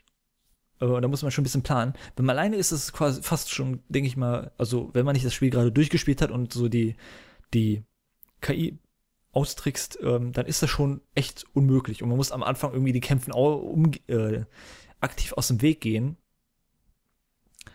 und sich den besten Loot irgendwie zusammenklauen, bis man dann irgendwie alleine übermächtig ist. Also das Spiel ist schon von der von der ähm, Stärke der Gegner darauf ausgelegt, dass man das zu zwei spielt und man alleine einfach unterlegen ist. Grundtechnisch äh, einfach unterlegen immer ist. Aber gut, das war jetzt oh, wieder eine Stunde über Outward geredet. Ich hatte schon Angst, weil Outward ist so das einzige Spiel, was ich wirklich in den letzten zwei Wochen gespielt habe. Und wenn ich sage letzten Wochen, dann meine ich, das habe ich irgendwie letzten Woche am Anfang der Woche durchgespielt, irgendwie so Montag, Dienstag, Mittwoch oder so. Das ist auch schon fast zwei Wochen her. Und ansonsten leider das Spiel, worüber ich erst nächste Woche rede, oder in den nächsten zwei Wochen meine ich äh, damit, wenn die nächste Folge kommt. Und Mafia, worüber ich ein Video mache. Deshalb muss ich mich jetzt, erstmal möchte ich jetzt, glaube ich, einen Schluck trinken und dann muss ich mir überlegen, welches Spiel vom Pile of Shame ich äh, mir vornehmen werde. Ich glaube, ich habe schon eine Idee, aber ich werde noch mal schauen. Deshalb wir uns dann sofort wieder. So, da wäre ich wieder. Boah, ich muss mal kurz mein Hemd ausziehen, weil mir ein bisschen warm ist. Und ich glaube, ich habe mir tatsächlich ein Spiel ausgesucht. Das wollte ich eigentlich vielleicht irgendwie anders äh, ausschieben. Für, für einen, anderen, Moment ausschieben. Äh, aber eigentlich ist es, könnte ich es auch genauso jetzt besprechen. Gerade weil ich es auch vor kurzem deinstalliert habe, um Platz auf meiner Festplatte zu schaffen. Denn das Spiel ist sehr, sehr groß. Vielleicht wissen einige schon, was es ist jetzt dadurch. Wenn nicht, dann könnt ihr auch einfach in die Beschreibung schauen. Generell, ne, auch hier wieder der Vermerk, äh, wer äh, skippen möchte, kann in die Videobeschreibung klicken und da ähm, seht ihr die Timestamps und dann könnt ihr zu den Spielen klicken, äh, auf die, für die euch interessiert und müsst euch nicht alles anhören. Ist auch bei Spotify so oder auf äh, Anchor, wo ich den äh, Podcast hauptsächlich hochlade. Also die den Podcast für mich auf Spotify hosten. Äh, so, ähm, ja, ich, äh, ich möchte über ein Spiel reden von aus einer Reihe, die ich eigentlich ein bisschen, ja, von der ich kein Freund bin. Ähm, was ein Spiel ist, was einem Trend hinterherjagt, der einfach sehr, sehr omnipräsent ist. Es geht um, tatsächlich um Call of Duty Warzone, was auf dem PC einfach mal irgendwie über 200 Gigabyte groß ist. Und auch auf dem Konsole ist es schon irgendwie 110 oder so. Ähm, und das separat. Es gibt natürlich auch, äh, dazu muss man sagen, Call of Duty Warzone kriegt man einerseits, ähm, kann, äh, kriegt man einerseits mit äh, Call of Duty Modern Warfare, also dem Remake von 2019. Aber es wird auch separat angeboten als äh, Free-to-Play-Ding. Und so habe ich auch das auch gespielt und und das ist der Hauptgrund, warum ich mich dann also ich habe das äh, tatsächlich anfangs sehr viel alleine gespielt aber ähm, das Spiel hat, wie ich später herausgefunden habe, Crossplay. Und Crossplay und ist kostenlos. Und ich habe es schon in der letzten Folge erwähnt. Ich und mein Bruder haben zwei unterschiedliche Plattformen. Also das heißt, ich bin hauptsächlich auf dem PC unterwegs und er hat äh, unsere PS4 in seinem Zimmer stehen. Weshalb wir schlecht gemeinsam spielen können, weil er hat einen PC, der auch im PC, aber der ist leider nicht für Gaming gedacht, sondern eher so für Arbeit. Das ist halt schwierig. Deshalb müssen wir uns, wenn wir mal was zusammen zocken wollen, selten, was selten der Fall ist, ähm, müssen wir uns auf irgendwelche Koop-Spiele fokussieren, die aber sehr, sehr seltene sind. Und wir können leider nicht online spielen, weil ne, diese plattformübergreifende Spielen ist sehr, sehr selten. Aber da es seit kürzerem diesen Crossplay-Trend gibt, und halt, wie gesagt, Warzone anbietet und es auch noch kostenlos ist. Das heißt, man hat noch nicht mal diese, diese Hürde, dass man sich das Spiel kaufen muss. Man kann es einfach so probieren. Haben wir da zusammen uns reingeworfen und es hat ein bisschen fast schon mein, was, der Sommer? Doch, das hat ein bisschen meinen Sommer dominiert. Es kam, glaube ich, so Februar, März, ich glaube Ende März war es, glaube ich, wo es rauskam. Und ich habe es relativ zu Beginn gespielt da in dem Moment sehr viel alleine, aber so ab April, Mai habe ich dann irgendwie meinen Bruder so drauf angesprochen und habe gesagt, ey, das gibt's als Crossplay. Eigentlich können wir das mal so spielen, installiere das mal. Ist zwar groß, muss so ein bisschen warten mit der PS4, die lädt leider ein bisschen langsam runter. Ähm, Aber ja, schau, hol dir das mal und dann schauen wir mal. Und ja, wie gesagt, es hat ein bisschen mein Sommer dominiert. Ähm, was interessant ist, weil, wie ich sage, ich bin kein Freund von dieser COD-Reihe. Ich weiß, es ist so ein bisschen cool, äh, auf COD äh, sinnlos rumzuhaten. Das möchte ich nicht unbedingt machen, aber ähm, ich glaube, wir können alle äh, relativ äh, oder zumindest können die meisten sich darauf einigen, dass diese Story von den COD-Spielen einfach immer Morgs ist und auch in gewisser Hinsicht auf politischer Ebene ein bisschen problematisch auch immer, wie ich finde. Ähm, aber was, was dann aber auch immer kommt, ist, dass gerade die Verteidiger dann sagen, ja, das ist aber auch ein Multiplayer-Spiel. Aber selbst im Multiplayer, muss ich sagen, fand ich das Spiel immer, äh, diese COD-Spiele immer, die waren nichts für mich. Die Maps waren mir immer zu viel zu klein. Es war viel zu wenig Taktik, wie gesagt, von der Hauptstory her hat es keine gute Story. Äh, und es war einfach also es war einerseits cool, es zu mögen, aber es war auch cool, äh, die Call of Duty-Reihe zu hassen. Äh, wie oft ich aber auch schon Videos gesehen habe. Einerseits, man sieht nicht, wenn man im Internet danach sucht, nicht so diese stereotypischen zwölfjährigen COD-Kiddies, die das Spiel äh, mögen und dann immer einen im Multiplayer irgendwie beleidigen oder so. Man sieht auch diese Zwölfjährigen, die so meinen, die sind so cool und edgy und dann sagen, oh, Call of Duty ist aber auch echt scheiße, ne? Da spielen ja nur die Kinder, obwohl sie eigentlich noch selber Kinder sind. So viel dazu.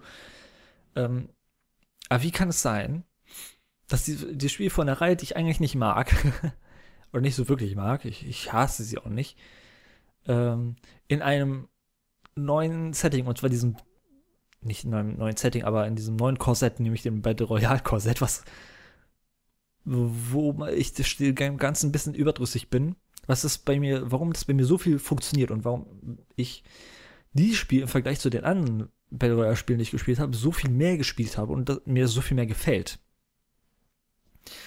Äh, und das lässt sich, glaube ich, relativ einfach zusammenfassen. Und zwar, Warzone ist einsteigerfreundlich. Es ist wirklich sehr, sehr einsteigerfreundlich. Ähm, mein Hauptspiel mit PUBG, was ich gespielt habe, also ich habe tatsächlich die beiden großen gespielt, PUBG und Fortnite. PUBG habe ich irgendwie so 20 Stunden gespielt. Und da war es so, dass die Steuerung irgendwie nicht so die, die schnellste war oder, ja, ich weiß nicht, wie ich das gut zusammenfassen so, soll. Man musste sich mit der Physik, mit dem Gunplay des Spiels sehr, sehr krass auseinandersetzen. Äh, und es ist ein bisschen langsamer. Bei Fortnite war mein, mein, immer mein Hauptproblem nicht irgendwie nicht die Optik oder sonst was, das mich abgestoßen hat, sondern einfach diese Meter, die es im Spiel gibt um dass man, wenn man ein Spiel gewinnen will, also wenn man als Letzter übrig sein will in diesem 100-Mann-Battle Royale, muss man dieses Bauen drauf haben. Man muss sich, und am Ende sehe ich da immer, wenn, selbst wenn ich, ich habe es halt, während ich PUBG noch 20 Stunden gespielt habe, was ich damals als viel angesehen habe, im Vergleich für mich als jemand, der seit einigen Jahren nicht mehr so wirklich viel Multiplayer spielt, ähm, was sich mittlerweile auch geändert hat, weil Warzone habe ich, äh, glaube ich, an die 100 Stunden gespielt oder so, oder mehr sogar. Ähm, da habe ich Fortnite, glaube ich, nur fünf Stunden gespielt und relativ schnell gemerkt, nee, es ist irgendwie mir nicht für mich. Vielleicht ist es objektiv besser als PUBG, aber äh, dieses, dieses Bauen oder so, das geht mir immer auf die Nerven, weil dann habe ich Gegner, die irgendwie ihre Winning-Taktik haben, dass sie irgendwie innerhalb von zwei Sekunden vier Wände um sich herum bauen können und dabei innerhalb dieser vier Wände auch noch eine Treppe nach oben und dann das gleiche immer weiter, bis sie so ein Turm in die Höhe, äh, einen in den, in den Himmel rangenden äh, Turm haben, von dem sie auch mich äh, runterschießen, als jemand, der das nicht so gut kann und dann einfach irgendwie so noch äh, bei der dritten oder vierten Pfand hängt oder so. Und so verzweifelt und so, oh, ich muss bauen, aber ich muss gleich schießen, aber oh Gott, oh fuck, ey. Ähm, das, also für mich, äh, Fortnite ist einzig allein durch diesen Bauenaspekt äh, und das, dass man so krass drauf angewiesen ist, hat, hat das mich so irgendwie voll nie in den Bann gezogen. Und COD hat einfach diese schnelle äh, Gameplay, also Warzone hat das schnelle Gameplay, was auch die Hauptreihe hat, wo man einfach reinsteigt und man ist einfach direkt drin. Man muss keine großen Erklärungen haben, wenn man schon mal Shooter gespielt hat, weiß man, was die Tasten machen.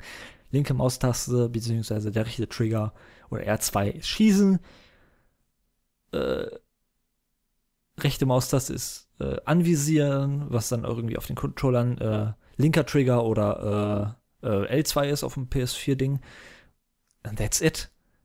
Und dann gibt es auch noch die keine großen Feinheiten in, in der Mechanik. Man hat halt wieder so eine Mechanik, dass man äh, sich so Panzerplatten ausrüsten kann, damit man so ein extra äh, mehr Leben hat. In dem PUBG gibt es das auch. Da hat man halt diese äh, ähm, man kann, findet auf der Map Westen, die man sich dann ausrüsten muss, die einen besseren Schutz bieten und auch unterschiedlich viel Lagerplatz oder so, glaube ich, war das.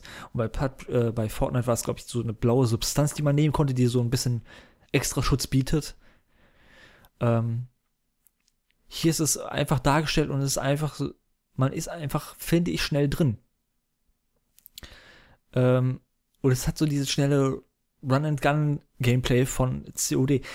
Interessanterweise ist es ja natürlich hier so, dass man durch den Battle Royale ein bisschen taktischer spielt. Aber dennoch hat es, behält es dieses im Grunde genommen schnelle Gameplay von äh, COD immer noch, also nicht, ja, wie soll ich das sagen? Die Waffen fühlen sich halt eben relativ leicht an. Die haben nicht so einen krassen Rückstoß oder so, was ja auch immer so ein Kritikpunkt ist, gerade wenn man das früher immer mit Battlefield verglichen hat. Mit Battlefield, da fühlten sich die, hatten die Waffen Wumms, die haben sie auch einen ordentlichen Sound gehabt und haben da auch den angemessenen Rückstoß gehabt. Hier haben die Waffen immer ein bisschen zu wenig Rückstoß, immer, das ist ein bisschen zu einfach. Äh, irgendwie fehlt da die Challenge, aber das macht es tatsächlich auch einfach einsteigerfreundlich und in dem Fall ist es für mich was Gutes. Als jemand, der sich da vielleicht nicht so allzu sehr reinfuchsen möchte. Ähm, und das macht alleine Spaß, es macht auch, äh, es macht mit mehreren Leuten Spaß, würde ich sagen. Es macht aber auch alleine Spaß. Äh, wie gesagt, ich habe auch viele Runden gespielt. Anfangs habe ich all das ehrlich gesagt auch alleine immer gespielt. Ähm, äh, und irgendwann habe ich dann an, und habe dann halt diese Einzelmatches gehabt, die dann sehr, sehr taktisch waren auch. Da habe ich mich sehr an PUBG zurückerinnert, weil ich das auch immer alleine gespielt habe und dann immer diese, diese One-on-Ones mit äh, diesen 100 Leuten hatte. Wo ich immer Angst hatte, irgendwie ne, äh, aus dem Haus rauszugehen, weil statistisch dachte ich mir so, oh, wahrscheinlich ist es, äh, wenn ich, äh, statistisch wahrscheinlich, dass ich, wenn ich raus, aus dem Haus rausgehe, wahrscheinlich umgeballert werde und deshalb ist dieser übervorsichtige Spielstil mir irgendwie natürlicher, äh, sehe ich den als natürlicher an. Aber dann habe ich auch irgendwann angefangen, so mit Randoms zu zocken. Und das ist tatsächlich, wenn du mir sagen würdest, in einem Call of Duty mich in Randoms in Team zu packen, das endet doch nur im Chaos, weil das ist doch, da werde ich doch einfach nur angebrüllt und angeschrien. Nee, also ich habe auch tatsächlich den Voice-Chat nie wirklich angehabt. Das weiß ich, aber wobei teilweise schon. Und irgendwie haben wir uns gut verstanden immer und so. Und auch dieses, da gab es auch zu dem Zeitpunkt, als ich das Spiel gespielt habe, vielleicht ist es jetzt anders. Ich habe es jetzt, wie gesagt, so, ich glaube, zwei Monate habe ich das letzte Mal gespielt, würde ich jetzt einfach mal schätzen. Anfang August, äh, sage ich jetzt einfach da gab es nicht so irgendwie diese Leute, die man vielleicht aus anderen Spiele-Communities kennt, von wegen, ähm, ja, LOL ist da so verschrien oder äh, Counter-Strike oder so, diese Pros, die immer alles besser wissen und so und die einem das Spiel ein bisschen vermiesen, weil man irgendwie was nicht weiß, was die halt wissen, weil sie halt Pros sind. Die gibt's hier nicht. Weil jeder hat das Spiel so im Grund genommen fast schon ein bisschen drauf. Ähm, hier herrscht natürlich so ein bisschen die Diskrepanz, dass man halt als Option hat, mit Leuten auf unterschiedlichen Plattformen zu spielen. Und da hat man natürlich das Problem, dass man als PC da einfach leider einen Vorteil hat, im Grunde genommen. Zumindest würde ich sagen, ein durchschnittlich geskillter PCler hat einfach einem durchschnittlich geskilltem Konsolspieler auf einem, also mit, der mit dem Controller spielt, meine ich jetzt hauptsächlich. Äh, also eigentlich die, er, der, ich will eigentlich eher vergleichen Tastatur und Maus im Vergleich zu irgendeinem Controller. Da hat man als Tastaturler, selbst wenn man nur mittelmäßig geskillt ist, eigentlich einen natürlichen Vorteil. Es gibt da, glaube ich, auch immer diese Leute, die irgendwie die Controllersteuerung so gut drauf haben und auch wissen, wie man gut den Aim Assist ausnutzt oder so, die dann auch vielleicht so eine, dieses Off-Pro-Niveau spielen, dass man irgendwie selbst einen PC-Spieler gut abzocken kann. Weiß ich nicht, aber ich glaube so, also ich habe es immer gemerkt, wie ich mit, auf meinem, gegen meinen Bruder ähm, der auf der PS4 gespielt hat, einfach immer mehr Kills hatte. Hin und wieder hatte ich mal schlechte Runden, wo der, wo der dann ein bisschen gecarried hat und wo ich dann immer so nur so der, das, das Kanonenfutter war. Aber im Grunde genommen war es immer so, dass ich am Ende der Runde die meisten Kills, äh, mehr Kills hatte als er. Äh, weil ich einfach, obwohl er, glaube ich, objektiv mehr, also er hat einerseits mehr COD in seinem Leben gespielt und gleichzeitig hat er auch, möchte ich mal einfach mal so eingestehen, einfach bessere Reflexe als ich. Also eigentlich in einem neutralen Duell wäre wahrscheinlich als jemand, der besser COD kennt und als jemand, der bessere Reaktionszeiten hat und ich dafür jemand bin, der deshalb äh, ein bisschen taktischer vorgeht. Weshalb kann vielleicht ein Grund dafür sein, dass ich äh, früher äh, Battlefield vorgezogen habe, weil das war jemand, äh, was was für, wo ich nicht unbedingt die krassesten Reaktionszeiten brauchte und da das war dann eher was für die Call of Duty Spieler, die dann die krassen Reaktionszeiten haben. Also für meinen Bruder dementsprechend. Aber wie gesagt, da habe ich halt eben diese, diesen Vorteil. Das ist natürlich schön, äh, dass es da das Feature gibt, dass man, meine ich, auf den Konsolen auch ausstellen kann, dass man, dass man sagt, so, nee, ich will jetzt nicht mit den krassen PC-Leuten spielen, weil die haben einfach einen Vorteil. Ist auch gut so, ist auch verständlich so. Aber ich habe tatsächlich auch oft, also ich habe immer angehabt, dass ich nicht nur mit PC-Spielern verbunden werde, sondern auch, auch mit Konsolenspielern. Und ich habe manchmal habe ich so das Gefühl gehabt bei einigen Teammates, dass ich mir so, okay, sind die, ja, die sind doch gerade auf Konsolen unterwegs, oder? Weil die sind doch einfach zu schlecht, um auf dem PC zu sein. Dann dachte ich mir so, ja, vielleicht sind die einfach äh, gerade nicht so gut. Vielleicht sind neu oder so. Oder sind einfach schlechter, selbst obwohl die auf dem PC spielen. Äh, vielleicht war das einfach eine falsche Annahme.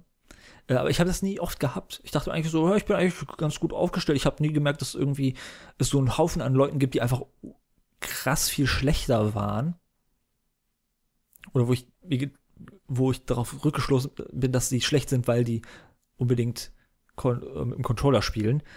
Deshalb, das wuchs nicht so ganz das Gewicht und gerade wenn man auch mit mehreren Leuten spielt, also ich mit meinem Bruder, wenn wir immer in Duell-Duos gespielt haben, das ist auch ganz schön, dass das Spiel sehr, sehr schön erweitert wurde. Am Anfang gab es nämlich, ich meine, es gab am Anfang nur den Dreispieler-Modus, also dass man immer so in Dreierteams unterwegs war, dann halt eben allein, man konnte es auch so einstellen, dass man zwar den Dreier-Modus spielt, aber man alleine ist und die Teams nicht aufgefüllt werden. Das heißt, man kämpft dazu alleine gegen Leute, die äh, immer in Dreiertrupps unterwegs sind. Was dann, wo man natürlich, einen Vorteil, äh, Nachteil hat. Nein, nicht einen Vorteil. Ja, wobei ich, ich bin zu gut, dann habe ich natürlich einen Vorteil. Ähm, nee, nee. Äh, es hat leider, also es hat wie gesagt nur diesen Dreier-Modus. Später wurde auch dann ein Einzelmodus hinzugefügt, ähm, den ich dann halt anfangs ein bisschen gespielt habe, wo ich dann aber auch zurück zum Dreier gegangen bin, weil wo ich dann mit Randoms gespielt habe noch am Anfang, weil es wie gesagt auch gut funktioniert. Ich hatte nie so wirklich aus meinem persönlichen subjektiven Erlebnis her hatte ich nie wirklich Stress mit nervigen Leuten. Ich habe einfach, ich habe auch wie gesagt den Voice Chat ausgehabt und konnte auch gut so äh, mich absprechen, also nicht durch wörtliche Absprache, aber irgendwie so durch Signalisierung und so. Und dann hat, ist man halt irgendwie einem gefolgt und der ist dann vorgegangen und man dachte sich so, ja, der weiß wahrscheinlich, was er macht. Ich folge dir einfach und versuche den irgendwie zu beschützen oder sonst was. Also diese Form von Absprache gab es dann, finde ich, schon. Oder von ja, gegenseitigem, gegenseitigem Verständnis eher. Also abgesprochen man sich dann natürlich nicht. Ähm, und dann wurden auch noch andere Modi hinzugefügt, wie der, der Vierer-Modus, aber auch der Duo-Modus. Der Duo-Modus kam leider als letztes, weshalb, wenn ich immer mit meinem Bruder damals gespielt habe, ich mich immer dazu entscheiden musste, in den Dreier-Modus zu gehen. Weil einer geht nicht, wenn man zu zweit ist, aber ne, wenn man in den Dreier-Modus zu gehen und dann entweder zu sagen, okay, Bruder, wir spielen jetzt mit einem random Dude oder zu sagen, nee, wir spielen nicht mit einem random Dude, wir sind einfach zu zweit und kämpfen gegen einen Haufen von Dreier-Teams, wo wir einfach nicht die Chance haben zu gewinnen. Das geht einfach nicht. Äh, oder ist es unwahrscheinlich, ne? Man kann da vielleicht auch so, wenn man gut ist, kann man das vielleicht so ein bisschen, äh, kommt man da vielleicht sogar durch und schafft sogar, sich eine Siegesrunde zu holen. Und ich habe tatsächlich hier meinen Sieg geholt. Äh, ich habe tatsächlich auch so bei mir gemerkt, wie sehr Spaß und ich habe hab so die besten Momente äh, zu capturen und mir da im Nachhinein nochmal auf äh, anzuschauen. Das ist so schön, das ist eines von diesen Spielen, die auf dem PC diese äh, Nvidia äh, Shadowplay äh, Integration haben. Das heißt, man äh, kann sich irgendwie am Ende in Matches immer so die Highlights abspeichern und hat sie dann in, in einem Ordner als Videodatei. So habe ich hier so tatsächlich so ein paar kleine Compilations von mir selbst äh, zusammengeschnitten als mit meinem mäßigen Skill wo ich dann irgendwie ein paar gute Runden irgendwie so äh, zusammen, äh, ja, wo ich die ein paar gute äh, Runden zusammengeschnitten habe und dann auf meinem YouTube-Kanal aber privat hochgeladen habe, damit, weil, ne, das musste halt nicht jeder sehen. Teilweise auch so Kim-Compilations gemacht habe. Tatsächlich auch hier ähm, paar Siegesrunden holen konnte, was mir in PUBG, glaube ich, im Einzelmodus einmal geschehen ist und auch da auch mehr so als mehr aus Glück als aus wirklichem Skill und Verständnis für die Mechaniken des Spiels. Äh, hier ist es mir, glaube ich, mittlerweile dreimal gelungen. Und ich war auch tatsächlich oftmals äh, in den Top 10, was sehr, sehr schön ist. Ähm, deshalb, ich, ich habe da wirklich Freude dran gefunden. Jetzt, wo ich darüber rede, möchte ich auch gerne eigentlich in das Spiel wieder zurücktauchen. Aber, ja, gut, ne, es ist einfach, es verbraucht zu viel Festplattenspeicher. Das ist eigentlich mein Hauptgrund, warum ich das äh, vor ein paar Tagen mich dazu entschieden habe, äh, das zu installieren. Einerseits, weil ich es halt länger nicht mehr gespielt habe und mir dann dachte, ja gut, der Festplattenspeicher, der kann auch, äh, der wäre auch, wäre auch schön, wenn der frei ist für ein paar andere Sachen. Gerade auch, weil ich ein paar Videoprojekte habe, die auf der Festplatte rumgammeln und viel Festplattenspeicher verbrauchen, aber na gut, dann muss ich halt die auch irgendwann auf YouTube äh, hochladen. Da habe ich ja versprochen, es wird in der Bälde Resident Evil Zero geben, aber auch ein Mafia-Review zum Remake. Ja. Und ja, äh, COD habe ich damit, glaube ich, denke ich mal abgeschlossen. Ich habe auch tatsächlich, nachdem ich Warzone gespielt habe, habe ich mir äh, Call of Duty Modern Warfare geholt, wo das ja eigentlich mit integriert ist. Weil ich auch gehört habe, dass halt ein Koop-Modus, also so einen anderen Koop-Modus, ähm, wo ich mir dachte, okay, vielleicht kann man den auskundschaften, vielleicht kann ich meinen Bruder zu überreden, den mit ihm zu zocken, weil der hat halt auch tatsächlich, äh, hat dieser ähm, Modern Warfare hat ja schon an für sich, ist äh, sehr voll gefüllt mit einem, einer Kampagne und einem Koop-Modus und einem anderen Multiplayer. Also nicht diesem Battle Royale Multiplayer von Warzone, sondern dem regulären Call of Duty Multiplayer, der auch ein oder zwei interessante Modi hatte. Der einen, den habe ich auf YouTube gesehen, der äh, erinnert mich ein bisschen an äh, Counter-Strike, wo man so zwei Bombenspots hat und da muss einmal ein Team, ein Fünfer-Team muss das äh, diffusen, während die anderen äh, Bomben legen muss und so. Ähm, was für mich immer ein bisschen taktischer, äh, ähm, was für mich ein bisschen taktischer aussah, also ein bisschen anti-Call of Duty. Ähm, aber da habe ich leider nicht reingeschaut, auch in den Co-Modus, sondern ich habe mir wieder mal die Kampagne von äh, Call of Duty äh, angeschaut, über die ich eigentlich ausführlich reden könnte, aber ich glaube, ich, ich glaube, ich werde jetzt einfach mal auf ein Video verlinken in der Videobeschreibung von dem YouTube-Kanal Hooked, wo so ein bisschen im Detail darauf eingegangen wird, was so ein bisschen das Problem ist. Es ist eigentlich die das Standardproblem mit, äh, mit den Call of Duty Games. Ich muss mal kurz suchen. Modern Warfare. Ich habe mir doch irgendwas dazu aufgeschrieben. Ups. Shit. Modern. So. Ich suche gerade tatsächlich äh, Modern Warfare in meiner äh, Word-Datei, wo ich mir die Notizen dazu gemacht habe. Weiß ich tatsächlich gerade nicht finde. äh, da ist es, da, die Kampagne von Call of Duty. Äh, ja, also hier geht auch tatsächlich ähm, Gameplay-technisch, ich will, kann mich da eigentlich nur relativ kurz fassen. Und wie gesagt, ich würde äh, und für sich, wenn man so ein bisschen mehr in die Tiefe äh, gehen möchte, würde ich da auf das Video verlinken. Also für sich kann ich sagen, das Gameplay hat mir gut gefallen, weil es auch das gleiche ist wie in Warzone und das ist halt einfach gut, wie ich finde. Äh, die Präsentation ist wieder der Standard-Blockbuster, wo man eigentlich nicht so wirklich eine Präsentation an und für sich kritisieren möchte, also wie, die, wie das aussieht. Optisch finde ich das einfach ein ganz ordentliches Spiel. Die Call of Duty-Spiele waren eigentlich immer interessanterweise nie die optisch besten, da halt einfach Battlefield immer die Nase vorn gehabt. Irgendwann war es aber so, wo die Call, äh, hat, ich glaube, in so ab der PS4-Generation hatten die Call of Duty-Reihe so ein bisschen auf, nicht aufgeholt, aber ne, hat so ein bisschen seinen Rückstand äh, minimiert und ist mittlerweile mehr auf einem Stand von einem modernen Spiel, wie ein modernes Spiel aussehen sollte.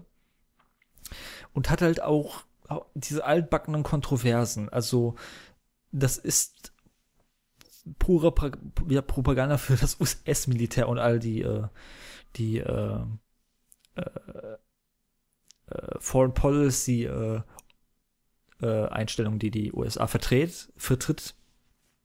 Also es ist quasi fast schon ein Werbefilm für die für das US-Militär. Also ja, um das kurz zu fassen, wie gesagt, ich, ich, ich verlinke nochmal auf das Video, da wer da mehr zu erfahren möchte.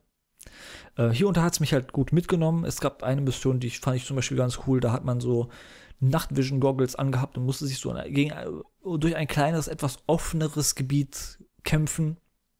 Konnte sich so ein bisschen aussuchen, wo man zuerst hingeht, was so ganz cool war.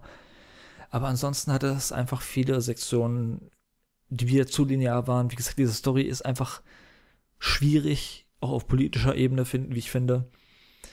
Deshalb, ich hätte mich, ich könnte auch, denke ich, äh, krassen Zerriss dazu machen, aber ich sage einfach so, ja, war okay, aber besten nicht zu viel drüber nachdenken und nicht so davon, äh, ja, nicht so alles auf bare Münze nehmen und ein bisschen äh, äh, über die Story reflektieren.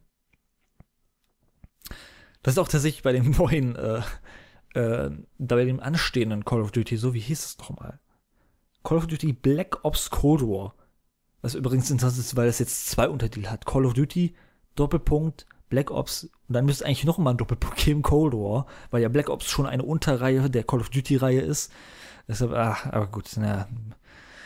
Da habe ich schon gesehen, äh, Trailer mit Ronald Reagan, der einen dazu bringt, äh, äh, War Crimes zu, äh, zu tätigen. Äh, ja, schwierig, schwierig, schwierig. Aber gut, äh, so viel dazu. Aber Warzone, um das mal äh, voneinander zu trennen, da möchte ich mal auch dem Team lob, das Team von äh, Call of Duty loben, dass sie da ein Spiel äh, geschaffen haben, was mich als ein Gegner von Call of Duty, als jemand, der diesen Battle Royale Trend ein bisschen nervt, fast schon, und als jemanden, der äh, nicht so viel Multiplayer generell äh, spielt mittlerweile, den das Spiel einfach wirklich, wirklich krass gepackt hat. Auch von der, äh, dem Loop von wegen ähm, neue Waffen freischalten und so ähm, und neue Aufsätze für die Waffen und so. Das hat alles sehr, sehr viel Spaß gemacht. Auch so welche Mechaniken, die, auf die ich auch noch kurz eingehen könnte, dass man äh, so Care Packages hat, ähm, die einfach random in der Web Map aufge, äh, werden. Das gab es zum Beispiel auch so in Call of Duty, äh, nicht in Call of Duty, in PUBG. Das ist irgendwie so, man hin und wieder mal gesehen hat, wie so ein Flugzeug über die Map geflogen ist und was dann so einen roten, eine rote Kiste gedroppt hat und wo man dann wusste, okay, da ist eine geile Waffe drin. Ähm, hier ist so, dass es auch äh, einerseits nach einer Zeit, aber auch durch andere Wege so äh, Loot-Drops gibt. Und bei denen kann man sich nicht nicht bestimmte Waffen holen, sondern man kann sich so eigene Klassen zusammenstellen, wie es so für Duty üblich ist, und bekommt dann die Waffen, die man sich auswählt und die Rüstung, die man sich auswählt, von den Granaten oder sonstigen Equipment, das man so haben will. Was sehr, sehr interessant ist, was auch äh, Teil der Einsteigerfreundlichkeit ist. Äh, gleichzeitig hat es auch so was wie diese Killstreaks, die in Call of Duty, äh, ist in Call of Duty gibt, die ein bisschen anders sind, weil man sie nicht durch Kills ähm, erspielt, äh, was auch etwas ist, was mich immer abgestrickt hat. Ich fand dieses, diese Killstreaks, wo man sich einfach theoretisch einfach hincampen könnte, bis man irgendwie drei bis vier Kills hat, wo man dann irgendwie den, ich weiß nicht, die Drohne bekommt, die einem immer anzeigt, wo die Gegner auf der Map sind, was es einem noch einfacher macht. Also da wurde die, da wurden die so und so oder so guten Spieler oder die Spieler, die am besten das Spiel ausgenutzt haben, belohnt und die, die schlechte waren, wurden dadurch noch schlechter. Also das, die Guten wurden besser und die, die Schlechten wurden noch schlechter dadurch.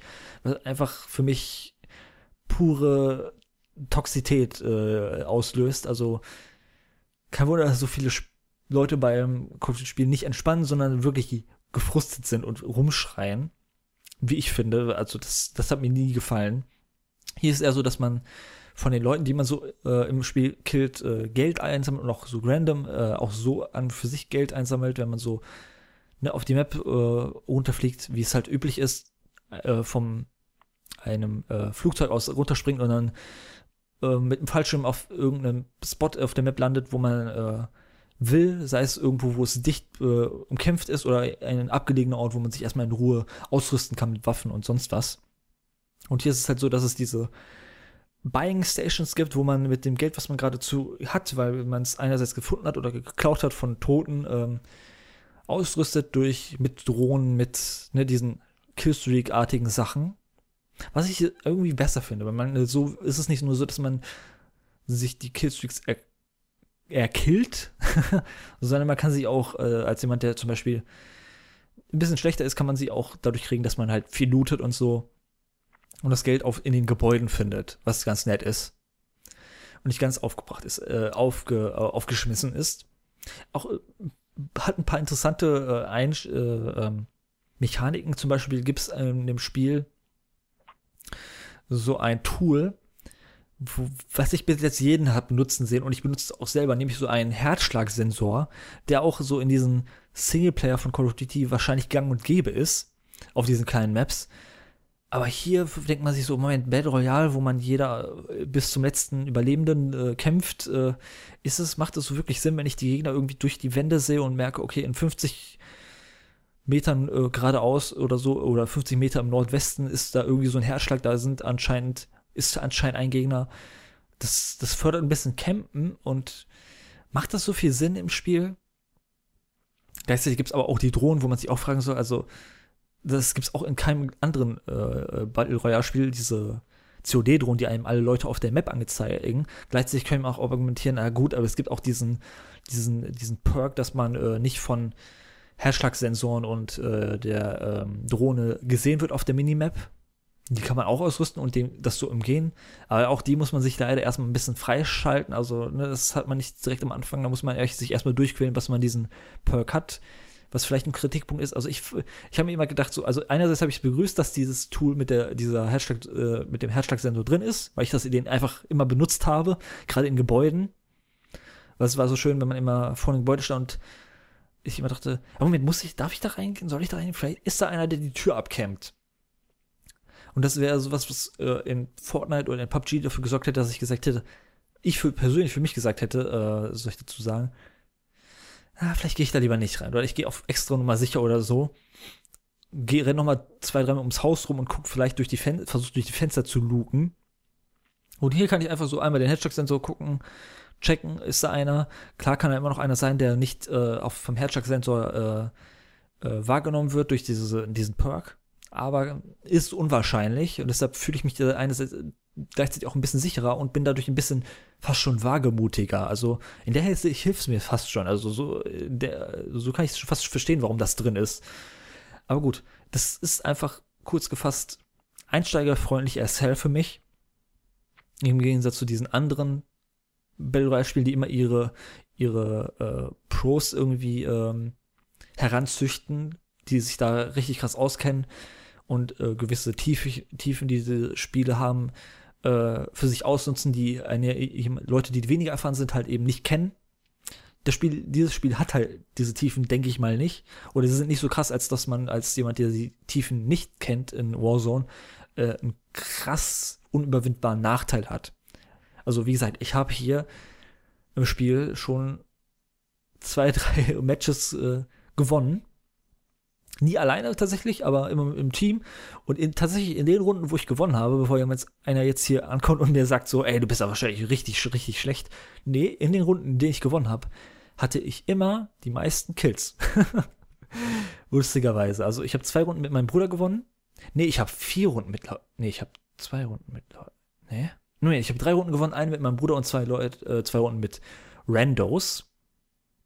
Und die zwei Runden mit Randos hatte ich die meisten Kills und mit der Runde mit meinem Bruder hatte ich natürlich die meisten Kills, weil wie gesagt, da war es halt eben diese Sache mit von wegen, er hatte den Controller und ich hatte die Maus äh, und die Tastatur. Kann auch natürlich sein, dass ich mit einem Team voller Konsolenspieler äh, gewonnen habe, diese zwei Male. Aber selbst da muss ich, möchte ich dann äh, mir selbst auf die Schulter klopfen, dass ich mein, meine Konsolenfreunde da in den Sieg gecarried habe. Weil das habe ich nämlich. Und da, da schaue ich mir hin und wieder gerne mal irgendwie so auf YouTube diese Videos äh, an, die ich hochgeladen habe, auf, aber auf privat gestellt habe, wo ich da, ja, die eine oder andere Kill snacke, weil ich gucke da auch gerne zu. Also ich kann verstehen, wie man sich das auch gerne auf Twitch oder sonst wo anschaut, wie Leute äh, gut äh, Warzone spielen. Weil es ist einfach schnell und selbst wenn man stirbt, dann kann man direkt die nächste Runde starten. Keine lange Wartezeit, einfach. Das ist auch etwas, was man dadurch, dass das folgt diesem COD-Prinzip, dass es einfach etwas ist, was man einfach schnell startet, eine Runde spielt und eigentlich theoretisch ausmachen könnte. Was ich persönlich nicht mache oder nie mache, aber man kann, ich kann sehen, warum es Leute machen würden. Hier ist es ein bisschen mehr, weil in COD, glaube ich, so eine Deathmatch-Runde oder so dauert wahrscheinlich nur so 10 Minuten oder so. Hier dauert es eine Runde schon, wenn man bis zum Ende überlebt, 20 bis 25 oder 30. Aber danach kann man auch sagen, ja gut, höre ich jetzt auf. Äh, und das ist schön, so ein schönes Spiel für zwischendurch. Deshalb überlege ich, ja, es hat ja auch in den letzten zwei bis zweieinhalb Monaten, die ich jetzt nicht gespielt habe, Updates bekommen und ja, eigentlich, eigentlich könnte ich da mal wieder reinschauen, aber Jetzt habe ich extra, jetzt habe ich extra deinstalliert. Ich werde es jetzt nicht zwei Wochen nachdem ich es, oder ein, ein, bis zwei Wochen nachdem ich es deinstalliert habe, extra wieder installieren. Was einige Stunden bei mir dauert. Ähm, also ein oder ich glaube zwei mindestens. Oder so. Und da, gerade dadurch, dass jetzt so eine interessante Zeit ansteht, einerseits für mich persönlich, weil jetzt gerade die Uni startet wieder. Und dadurch, dass jetzt so die krassen Spiele also wir stehen ja gerade wirklich, um mal kurz, also ne, COD ab, äh, ich werde jetzt offiziell COD abhaken. Ähm, wir stehen ja aktuell richtig vor einem Release äh, äh, Lawine. Ähm, einerseits natürlich auch durch die neuen Konsolen, aber auch abhängig davon gibt es einiges krasses, was so erscheint. Ähm, nicht alles interessiert mich davon. Zum Beispiel, es gab, es erschien vor ein paar Tagen, äh, glaube ich, Crash 4, was ich so überhaupt nicht mitbekommen habe, aber das ist natürlich ein großes Ding. Für mich persönlich erscheint zum Beispiel Ende des Monats Watch Dogs Legion und ich mochte ja schon die ersten beiden Teile, auch den ersten, der ja fast schon, ja doch, der schon ein bisschen umstritten ist. Da freue ich mich drauf. Nächsten Monat freue ich mich so auf so einige Spiele, natürlich Cyberpunk, äh, vor allem anderen, aber auch sowas wie eine, so eine Assassin's Creed, wo ich noch die anderen Teile eigentlich gerne nachholen möchte. Und ich freue mich so auf Demon's Souls. Ich freue mich so auf Demon's Souls. Ich habe leider keine PS5 bekommen, weil die ja aktuell nicht verkauft wird und tatsächlich äh, mehr Leute, die die PS5 bestellt haben, als äh, aktuell möglich ist, welche zu liefern, weshalb irgendwelche äh, Bestellungen storniert werden müssen. Deshalb wird es ein bisschen schwierig, äh, im für mich im äh, November schon mit Demon's Souls zu starten. Das ist ja das einzige äh, Souls-like-Spiel von From Software ist, was ich mir eigentlich fehlt, weil ich habe ja alle äh, drei Dark Souls-Spiele gespielt und Bloodborne und äh, Sekiro. Deshalb, ich habe da richtig Bock drauf reinzuschauen, aber ich glaube, das wird leider für mich persönlich erst zu Weihnachten so der Fall sein, wenn dann die Produktion der PS5s äh, äh, ja, hinterherkommt. Vielleicht für diejenigen, die es interessiert, wie es da für mich mit dem Podcast weitergeht und was man so erwarten kann von den Spielen, die ich so besprechen werde, habe ich, glaube ich, jetzt schon erwähnt. Ich habe ich kann mir leider nicht beide holen, beziehungsweise nicht sofort, weil es einfach finanziell nicht äh, drin ist. All beides auf einmal, weil ne, beides sind einfach äh, Konsolen, die in ihrer in dieser Standardversion, äh, wo es gibt ja diese äh, Version der Konsolen, die keine Festplatten haben, die dann billiger sind und welche die Festplatten haben. Und ich bin noch nicht gewillt dazu, äh, auf Festplatten zu verzichten, gerade auch weil die, das ist ein Problem. Die Konsolen haben zu wenig Speicherplatz und die Spiele werden zu groß. Deshalb mag ich schon fast diese ne, CDs und so ha zu haben und Blu-rays, die natürlich trotzdem installiert werden müssen, aber glaube ich immer noch ein bisschen Speicherplatz auf der äh, Blu-ray und so äh, reserviert bleibt. Weshalb und außerdem muss man nicht immer alles runterladen. Äh, weil selbst da, teilweise gibt es ja diese Praxis, dass man äh, Entwickler irgendwie Blu-rays von ihren Spielen verkaufen und CDs und so. Aber auf den CDs nicht das Spiel installiert werden kann, sondern man muss, kriegt zwar die CD, aber muss trotzdem online das Spiel quasi runterladen. Was natürlich nervig ist für die Leute mit ihren schlechten Verbindungen, Internetverbindungen. Bei mir geht's halt eigentlich noch ganz gut. Ja, aber so viel dazu, also, ha, das ist schon schwierig. Deshalb, ich würde eigentlich lieber auf Nummer sicher gehen und mir die Version der beiden Konsolen mit den Festplatten holen und dadurch, dass ich äh, einer bin, der auf dem PC spielt und die Xbox ja äh, mittlerweile, ähm, dadurch, dass die Xbox One, ich glaube, es hat ein bisschen damit zu tun, dass die Xbox One so unerfolgreich war, äh, ist Microsoft ja äh, darauf rübergegangen, dass sie auch ihre PC, äh, ihre ähm, Xbox-Spiele mittlerweile auf dem PC releasen, sowas wie Ori oder äh, sonst was oder Gears of War. Äh, und dadurch, dadurch, dass ich eigentlich einen guten PC habe, kann ich die auch da spielen. Deshalb ist für mich so ein bisschen der bei Xbox leider der Reiz zum Kauf raus eigentlich, was es für mich fast schon ein bisschen anhebt, ist, dass man ältere Spiele auf der Xbox äh, kaufen, äh, auf der neuen Xbox und spielen kann, weil die ist ja, glaube ich, abwärtskompatibel mit allen alten Xbox-Generationen. Das heißt, ich könnte theoretisch auch alte Xbox One spielen, äh, also Xbox nicht, ah, nicht die Xbox, sondern die, sondern die erste Xbox, die so parallel zur PS2 erschien. So meine ich das. Das ist so ein, äh, Xbox One ist immer so ein bescheuerter Name einfach nur. Das sorgt einfach für unnötige Verwirrung, wie ich finde. Aber gut, ähm, das ist interessant für mich, ne, wenn ich dann zum Beispiel sowas wie Red Dead Redemption, also all die 360-Spiele, die ich habe, ich habe ja eigentlich nur von den Xbox-Plattformen hatte ich nicht die 1 oder die, die One, sondern nur die 360, aber da würde ich gerne so ein paar Spiele wie Red Dead Redemption, was leider nicht auf dem PC ist, äh, gerne nochmal äh, dort weiter äh, dann nochmal spielen, statt auf der alten 360 und die auszukramen oder sowas wie ne, andere Spiele äh, wie Midnight Club LA, was so eins meiner Lieblingsrennspiele ist, die möchte ich zum Beispiel dann gerne weiterspielen. Natürlich würde ich es äh, einfach bevorzugen, wenn die als Remastered-Version auf den neuen Plattformen erscheinen oder auf äh, noch mal besser auf dem PC. Aber das ist leider nicht so. Und auch die Emulatoren äh, kommen da nicht unbedingt. Ja, die kommen schon nah dran mittlerweile, das zu emulieren, aber äh, dennoch äh, schwierig. Ich würde sagen, also dafür würde ich mir tatsächlich am ehesten Xbox One holen. Äh, nee, nicht eine One, eine Series X. Einfach weil ne, die alten Spiele einfach man da drauf spielen kann. Und kann man auch schön was nachholen. Da hat man einfach alles, was von der, den alten Xbox-Generationen so angefallen ist. Das Ganze ist aber halt, ne, dadurch, dass es die oftmals auch auf dem PC gibt, bin ich da eher interessiert an PlayStation, äh, also an Sony und da kommt ja so einiges, wie es äh, schon immer bei Sony der Fall war. Die hatten eigentlich immer genug äh, Exklusivtitel. Auch noch diesmal haben die ein gutes Line-up. Gerade für mich, also für mich ist Demon's Souls ehrlich gesagt einzig und allein schon ein groß, ein Verkaufsargument, was groß genug ist.